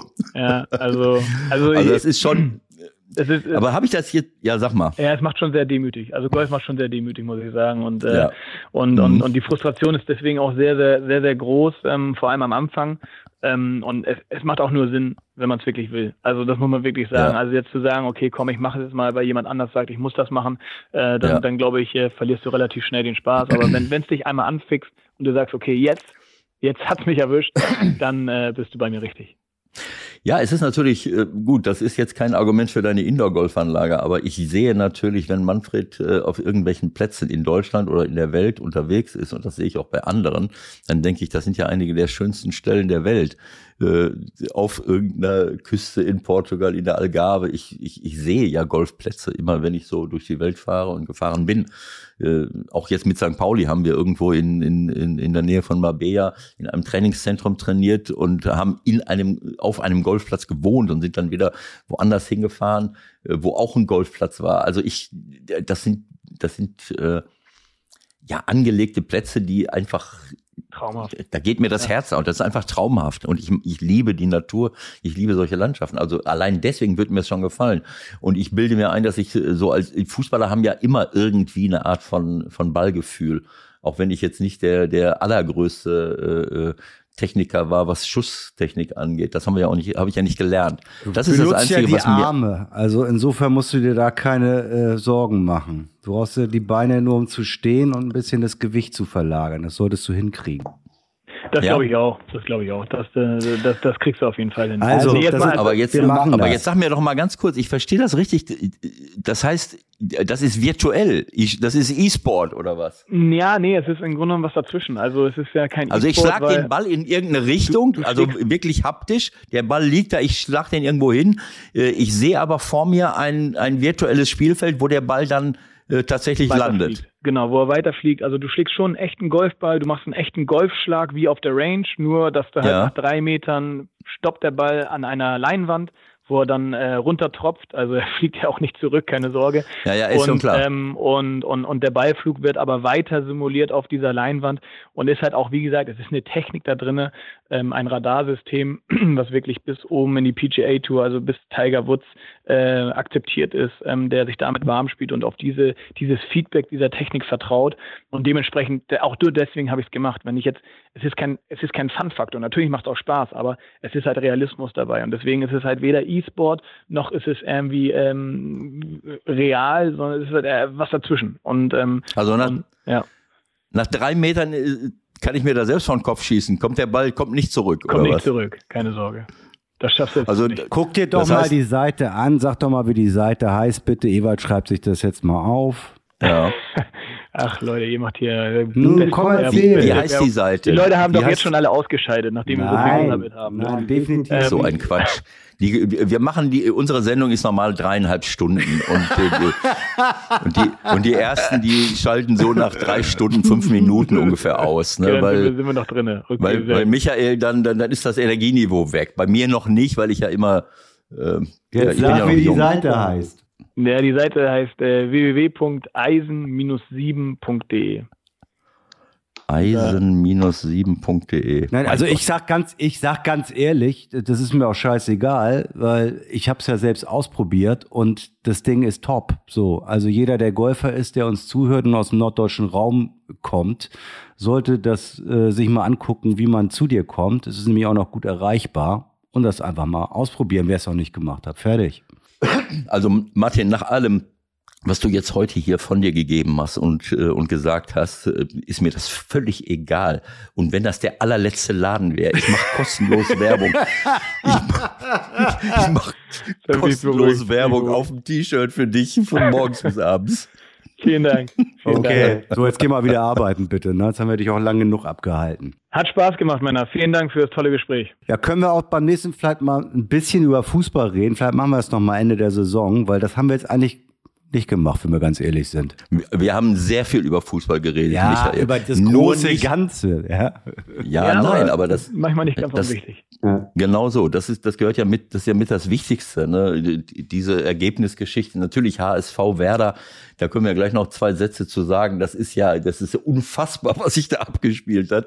Für mich hat äh, Werder Bremen es nicht, ich respektiere den Weg von Werder, den die gerade im Moment gehen. Das ist einfach toll. Aber gestern haben sie es nicht verdient. Das Doch, zu das haben sie, Ewald. Nein. Also da, du bist also wirklich, da muss ich ja sogar 0,0 sagen, dass, dass du da völlig auf dem Holzweg bist. Das ist, Michael. Doch, das ist doch der perfekte Zeitpunkt. Jetzt Ja, ihr euch nochmal über genau, dieses Spiel aus. genau. Du gehst jetzt mal raus. Nein, du gehst jetzt mal. Du hast, du hast, wir haben dich lang genug gequält, aber wenn es dir Spaß gemacht hat, bist, ja, genau. Wir sehen uns da Alles bald mal klar. wieder, ne? weil ich habe ja jetzt zehn Freikarten gewonnen. Ne? Ja. Sehr gut. Gut, Männer. bis Also, bald, danke. Vielen Dank. Ciao, Tschüss. ciao. Martin, Ciao, alles Gute. Danke. Danke. Ciao. Tschüss, Eva. Ciao, ciao. Tschüss, Martin. Ciao. Das ist genau, das ist eigentlich exemplarisch dafür, warum wir den Quatsch hier machen. Es ist so. Ja. Ja. Dass dann eine Ebene auch entsteht irgendwie, wo man genau weiß, dass du irgendwie ähnliches wie er auch erlebt hat irgendwie. Und Wahnsinn, ne? ja, ist so. Das ist, äh, das äh, hat mir wahnsinnig gefallen, was Martin gesagt hat. Und äh, das wusste ich gar nicht. Ich meine, als ich das hier gesehen habe, dass er in so einem kleinen Verein war, aber das, das bestätigt diese Dinge immer noch. Ne? Auch ein Max Kruse. Ne? Äh, Da habe ich auch nicht nie drüber nachgedacht. Ne? Also wenn, wenn du dir den vorstellst, dass der heute in einem, in einem NLZ groß werden würde. Keine Chance. Keine Chance. Keine Chance. Nein. Nein. geht Nicht. Der ist, in- der So, ist in drei Tagen ist der raus. Der kriegt am ersten Ja. Tag kriegt er gelb, am zweiten Tag kriegt er nochmal gelb und beim dritten Tag so Koffer packen, Wiedersehen, geht Ja. zurück nach vier Lande. Ist Ja. Und Wahnsinn. Und er ist 34 Jahre alt und die Vereine reißen sich noch um ihn. Nicht unbedingt, weil er jetzt mal wie ein Adonis über den Platz äh, hechtet und, und jedem wegläuft und, und aussieht wie, äh, wie ein äh, Olympionike, aber weil er eben kicken kann, weil er eine Ja, Persönlichkeit ist, weil er auch Fußball da, spielen kann. auch da, ich will jetzt das, das nicht den berühmten, das nicht das berühmte Wasser in den Wein kippen, aber auch da, da wollten wir noch ganz kurz drüber reden, wir sind jetzt wirklich schon weit in der Zeit. Ich, ich finde ihn auch fantastisch. Er macht einem einfach Spaß, weil er halt wirklich noch so ein Kicker ist. Ne? Aber wenn du siehst, was letztendlich für ein, ich sag mal, Geschiss um ihn gemacht wird in der Bundesliga, und wenn man das dann nochmal transformiert auf das, was wir gestern gesehen haben, das geilste 0 zu 0 ever zwischen äh, Liverpool und Chelsea, das ist doch eine andere Sportart. Also da, bei allem Respekt, wo, wo sollte jetzt Max Kruse da auch nur ein, ein Bein an Deck kriegen?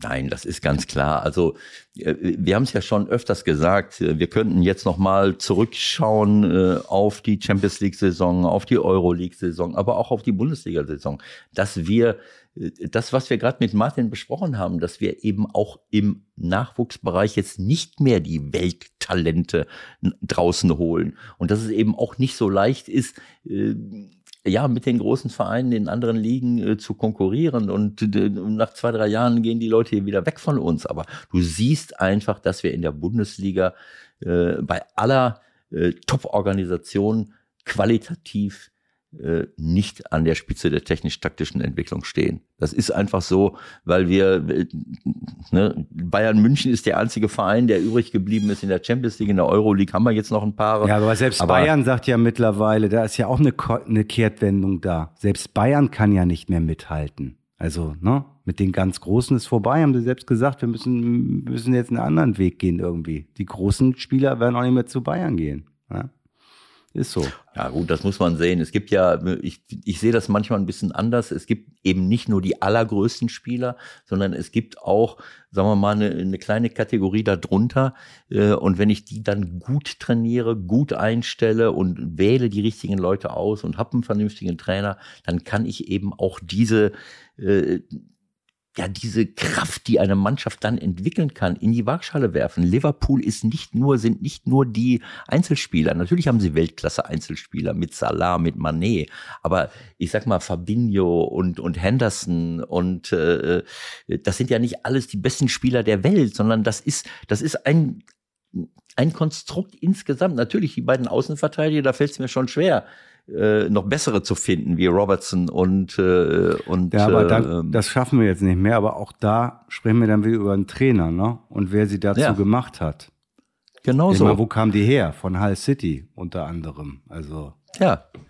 So, das meine ich damit. Diese Dinge spielen, äh, spielen eine riesengroße Rolle und äh, ich will jetzt unserer Bundesliga nicht, äh, nicht zu nahe treten und man kann natürlich auch nicht sagen, äh, jedes zweite Bundesligaspiel soll so aussehen wie Liverpool-Chelsea und das wird auch in der Premier League nicht der Fall sein. Das ist ja auch klar. Aber es ist schon, sagen wir mal, wenn jetzt Bayern gegen Dortmund spielen würde, würdest du so ein Spiel halt nicht zu Gesicht kriegen. Das ist eben so. Das war unfassbar. Ich weiß gar nicht, wie viele, auch da sind ja zig Tore gar nicht gegeben worden. Vier, vier nicht erkannte Tore. Viermal Fahne hoch, abseits. Tor! Ja, Abseits. Tor! ja, Abseits. ja. Und das war meistens ja auch richtig. Ja, Äh, das war jedes Mal sogar richtig. Pass auf, aber ähm, wir haben um nochmal zurückzukommen auf Wer vielleicht noch zwei Sätze zu Werder. Okay. Ich bleibe dabei, dass Werder es nicht verdient gehabt hat. Und ich versuche das zu begründen. Erstens, das 1 zu 0 von Werder ist für mich ein absoluter Witz. Du weißt, dass ich mich schon die ganze Zeit aufrege über diese neue Handregel und egal wie sie modifiziert wird, das sowas hat es früher nicht gegeben, immer mehr Spiele werden durch so einen Quatsch entschieden. Aber selbst wenn ich die aktuelle äh, Regelauslegung zugrunde lege, ist es ein absoluter Witz. Ähm, äh, die Berührung dieses Schusses an der Hand von Meffert, der vielleicht so ein bisschen höher war sie. Der entscheidende, der entscheidende zehn Punkt ist, Zentimeter. der entscheidende Punkt ist aber, dass der VAR da reingeht. Ja, warum geht der da rein? Wo ist denn das eine Zweimal. glasklare Fehlentscheidung? Ja, auch das zweite äh, Ding. Natürlich war der Arm von äh, Da lass ich noch mit äh, mir Jatta, reden. Da lass ich noch mit von mir Jatta reden ein bisschen Jatta. weiter abgesch. Aber es hat gar keinen. Es hat weder außer äh, außer Weiser, der offensichtlich meinte, er braucht das, äh, um um aufzusteigen. Äh, der hat beide Male protestiert wie wie verrückt, ähm, glaube ich aber vor allen Dingen beim zweiten. Es hat sonst kein Mensch protestiert. Der Schiri gibt beide Male Ecke äh, und auf Wiedersehen. Und es geht weiter. Wieso muss der VAR da reingehen und eine derartige äh, Wichtigkeit? Und durch das 1 zu 0 wird ein Spiel in eine gewisse Richtung gelenkt. Wenn Bremen kontern kann, äh, und der HSV nicht, wenn der HSV mal kontern kann, dann weiß was das, was das mit Ali Du, wenn er gut drauf ist und Jatta äh, äh, bedeutet und Glatzel und und Kittel und wie sie alle heißen. Dadurch kommen sie in den Rückstand und äh, und äh, Klar kann man sagen, erste Halbzeit hat Bremen ein paar große Chancen, aber durch diese Kontersituationen, die sich durch die Spielgestaltung ergeben haben. In der zweiten Halbzeit haben sie fast gar nichts mehr gemacht. Es tut mir leid. Der HSV hat so viel Druck gemacht, hat so viel Anrechte erworben, mindestens ein Unentschieden zu haben.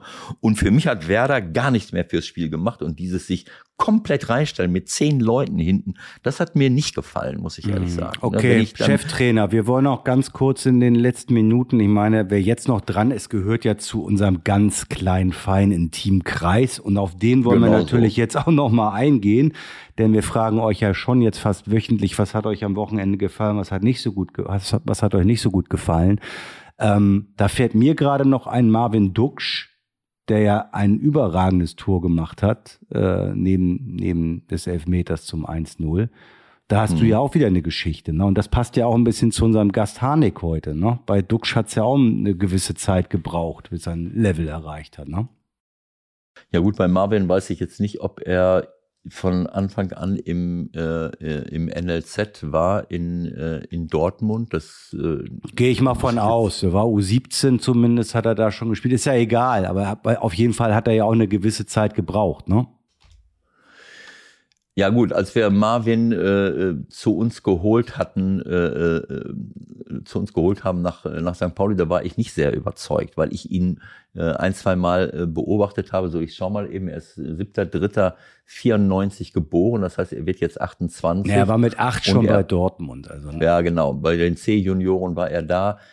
Gut, also keine Ahnung. Ähm, es ist auch, als er auf jeden Fall zu uns kam, und da reden wir jetzt von 2000, im, im Sommer 2016, im Sommer 2016, ähm, da war er, ähm, naja, ähm, schon 24 Jahre alt. Vertue ich mich da? Nö, es kommt Oder hin. Oder 23. Was? Was? 23? 22, 22. Ähm, 16, ja. 23. 23. Was? 23. Nee, im Sommer 16. Äh, Ach, 16 ist, ist er schon gekommen, okay. Dann ja, ist er 22. 22. Okay. So, und äh, es war, es war klar, dass Marvin technisch zu den besten Spielern äh, gehörte, die ich äh, so kannte. Ich habe ihn beobachtet, aber ich habe natürlich im körperlichen Bereich Riesendefizite seinerzeit gesehen und auch im, was Zweikämpfe äh, anging. Er ist jeden Zweikampf aus dem Weg gegangen. Er war Mittelstürmer, hat sich ins Mittelfeld gezogen und ist jeden Zweikampf aus dem Weg, hatte Angst vor Körperkontakt. Und als wir ihn dann in, in St. Pauli hatten, da haben wir, hast du natürlich gesehen, dass er ähm, ja, ernährungstechnisch äh, komplett ahnungslos war und er hatte große, große Probleme, äh, dieses Athletiktraining äh, zu, äh, zu verkraften. Er hat äh, beim Sprinttesten eine Zerrung bekommen. Er war im Ausdauerbereich mehr als bescheiden. Wenn wir allerdings äh, Ballbesitzspiele gemacht haben, da war er mit Abstand der allerbeste. Also ein bisschen Kruse-mäßig sozusagen, nur auf einer anderen Position, weil er halt noch einen Tick weiter vorne eigentlich spielt. Ja, aber so eine, äh, ein Kicker, der, der immer wusste, wo der Ball hin musste und dazu auch die entsprechenden technischen Qualitäten hatte. Der hat den Ball einfach dahin gepasst und hingeschossen, wo er hin sollte. Und wenn er das Richtung Tor macht, dann war der eben auch drin. So und äh, ich, ich weiß noch, wie ich den, äh, wo waren wir denn? In Österreich im Trainingslager und da haben wir gegen Borussia Dortmund, ich weiß nicht, ob das in dem Jahr war, muss ja, ähm, da hatten wir ihn gerade verpflichtet und da haben wir gegen Dortmund gespielt, da war Thomas Tuchel da mit seinem Co-Trainer, der jetzt auch noch bei Chelsea ist. Und dann hat der Thomas zu mir gesagt, äh, naja, also wenn ihr, wenn ihr ihn hinbekommt, Wenn du ihn hinbekommst, dann hast du einen äh, unfassbar guten äh, Spieler. So, das hat jeder gesehen, aber äh, naja, wir haben dann ein halbes Jahr mit ihm gearbeitet bis zum Abwinken. Ich hatte dann hinterher auch ein, ein gutes Verhältnis zu ihm. Das dauert ja auch eine Zeit lang. Er, äh, wir mussten viel, viel in, und er hat viel in sich selbst investiert. Und das ist ihm dann äh, danach bei Holstein Kiel schon zugute gekommen. Und so ging das dann weiter über Hannover. Und die, die Qualität, die er, die er jetzt auf den Platz bringt, er ist körperlich viel robuster, er ist mental da, äh, er ist ein Mannschaftsspieler geworden. Das ist einfach top, das zu sehen. Natürlich ist er nicht, nicht feilschnell, aber die Qualitäten, die er hat, das, das ist für mich unglaublich und toll. Da freue ich mich wirklich für Marvin, äh, dass er, dass er diese Qualitäten äh, jetzt zeigen kann, die er technisch damals auch schon hatte. Da muss ich noch kurz mit einer Legende aufräumen, denn Martin Scharberg hat hier geschrieben, das Like von Borny für den Siegestanz von Werder wäre besonders toll. Also ich habe mir gestern Nacht anscheinend im Corona-Rausch vielleicht bei Insta noch irgendwelche Dinge angeguckt. Unter anderem war da ein Video von den Werder-Spielern nach der Rückkehr vermutlich, die zusammen mit den Fans da gefeiert haben. Und dann haben sie diesen Will Grigg äh, äh, übernommen mit äh, Duckschiss on Fire. Ich kann mir nicht vorstellen, ich kann mir nicht vorstellen, dass ich das mit einem roten Herzen gutiert hätte. Das, das muss ein Versehen gewesen sein. Na, es kann sein, dass du jetzt unter, den, unter dem Corona-Einfluss wirklich am Abend noch geglaubt hast, dass der HSV das Spiel gewonnen hat. Und, und dass du die, Duck, Duck spielt für den HSV. Genau, dass du die ganzen Farben verwechselt hast. Dass das Ganze, gut, dass wir heute vor der Sendung nochmal gesprochen haben. so, was haben wir sonst noch? Diaby-Schuh in Leverkusen, ja, das schaffen wir jetzt alles nicht mehr. Derby-Sieger, welcher Derby-Sieger? Unser Dreier- und Bremen-Sieg, Nordderby und Statements zur Ukraine. Ich glaube, das haben wir schon gemacht, ne? League Cup-Finale. Dann schreibt Dennis auch Nordderby haben wir gemacht. Widerstand der Ukraine, ja, haben wir alles besprochen. Friedensdemo in Berlin. Ich glaube, wir haben relativ viel abgedeckt am heutigen Tag. Und es ist eigentlich wie zu Beginn gesagt. Man hat sich jetzt wieder so ein bisschen abgelenkt. Ne? War echt eine gute Sendung. Aber jetzt zurück in die Welt. Was hattest du gerade noch? Irgendwas ist mir noch aufgefallen bei den letzten Themen, die du da angesprochen hattest. Diaby, Dortmund, Dortmund 1-1, Ach so, dieses ähm, das Finale. Ja gut, da haben wir ja schon drüber gesprochen. Unfassbar. Was mir auch aufgefallen ist, ich habe das ganze Spiel mir, äh, also ich war ja noch essen gestern Abend, dann habe ich mir die zweite Halbzeit noch angeschaut. Was ich mir nicht angeschaut, war die Verlängerung. Äh, sonst wäre es mitten in, bis mitten in die Nacht, dann musste ich ging noch mir, mal Ging mir ähnlich. Ich fand, bei mir war dann nämlich Essen angesagt und wir müssen So, natürlich dann dann, schon ich- noch kurz über das Elfmeterschießen reden. Dann das Elfmeterschießen. So, dann jetzt kann man sagen, okay, waren jetzt beide Torhüter nicht so gut, dass sie mal einen Elfmeter hätten halten können. Das könnte man, diese Diskussion könnte man aufmachen. Aber dieses Elfmeterschießen passte irgendwie auch zu der Qualität dieses Spiels. Wann hast du zuletzt ein Elfmeterschießen gesehen, wo elf gegen elf antreten und von 22 Schüssen gehen 21 rein? Also die Feldspieler 10 zu 10 steht es. Da war sicherlich der eine oder andere, wo der Torwart vielleicht zu früh sich bewegt oder keine Ahnung. Ich aber nochmal, also die entscheidende Nummer bei der Geschichte ist doch, der Mondi macht ein wirklich sensationelles Spiel als Keeper von Chelsea. Mhm. Ein Ja. sensationelles Spiel. Und dann kommt Kuchel trotzdem auf die Idee, ich wechsle den Keeper ein, weil der im Supercup-Finale gegen Sevilla, weiß ich nicht, ein oder zwei Elfmeter gehalten hat. Hinterher sind wir immer alle schlauer, ist ja klar. Hat ja nun nicht funktioniert und Kepa haut das entscheidende Ding dann auch noch in Rang C. Womit hattest du das gerade verglichen? Der hat im Supercup-Finale, hat er das auch gemacht. Ach so. Und da hat hat's geklappt. Da hat's funktioniert. Mhm. So. Ja gut, ich meine, äh, ohne den, äh, ohne den Mondi hätten sie das Spiel, glaube ich, schon in der regulären Spielzeit verloren. Wenn ich nur an diese Parade denke, Weitschuss, Abpraller und, und äh, Manet, anstatt den unter die Latte zu nageln, äh, gibt dem, äh, gibt ihm die Chance, noch mit äh, vom Boden aufzustehen und den Ball noch über die Latte zu decken. Das war eine unfassbare Parade, aber gut. Ja, ich habe, das habe ich auch hinterher erst gesehen. Ähm, Aber würdest du das, kannst du das nachvollziehen als Trainer oder hättest du gesagt, ja, warum soll ich jetzt hier so ein, ich sag mal, auf flapsig Theater machen und jetzt hier wieder irgendwas hervorbeschwören, was schon mal naja. irgendwie im August geklappt hat? Oder glaubst du, Tuchel ist, dann so in sich sagt, ja, der Keeper, der ist drei Prozent besser im Elfmeterschießen, ich bringe jetzt den Keeper.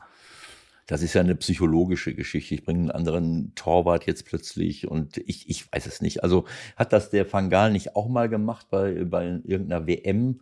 Äh, hat das geklappt? Hat das nicht geklappt? Ich weiß es nicht mehr. Es ist irgendwo äh, grenzwertig. Und hatte Tuchel es nicht auch schon mal gemacht mit Dortmund und dann sind sie im Pokal gegen Fürth ausgeschieden? Ich kann es dir nicht sagen. Ich weiß nur, ich denke, ich denke nur, dass, äh, also ein, ein Torwart, der so im Spiel drin ist, wie der Mondi, der auch noch ein, äh, ein Kopf größer ist, glaube ich. Na, das nicht. Das nicht. Doch. Also einen halben Kopf ist er mit Sicherheit größer, glaube ich. Äh, so in, besti so in bestimmten, äh, also zumindest wirkte er für mich so, weil er vielleicht katzenhafter in die Ecken gesprungen ist, ich weiß es nicht. Also den rauszunehmen fürs Elfmeterschießen und der andere, äh, wie, wie fit oder wie, wie vorbereitet kann ich als Torwart sein, äh, um dann beim Elfmeterschießen topfit zu sein. Ich meine, was machen wir? Da habe ich zehn Minuten äh, oder ein paar Minuten Zeit mit dem Torwarttrainer mich aufzuwärmen oder ich habe da, ich habe mich warm gelaufen die ganze Zeit, aber ich kann auch nicht aufs Tor geschossen äh, haben.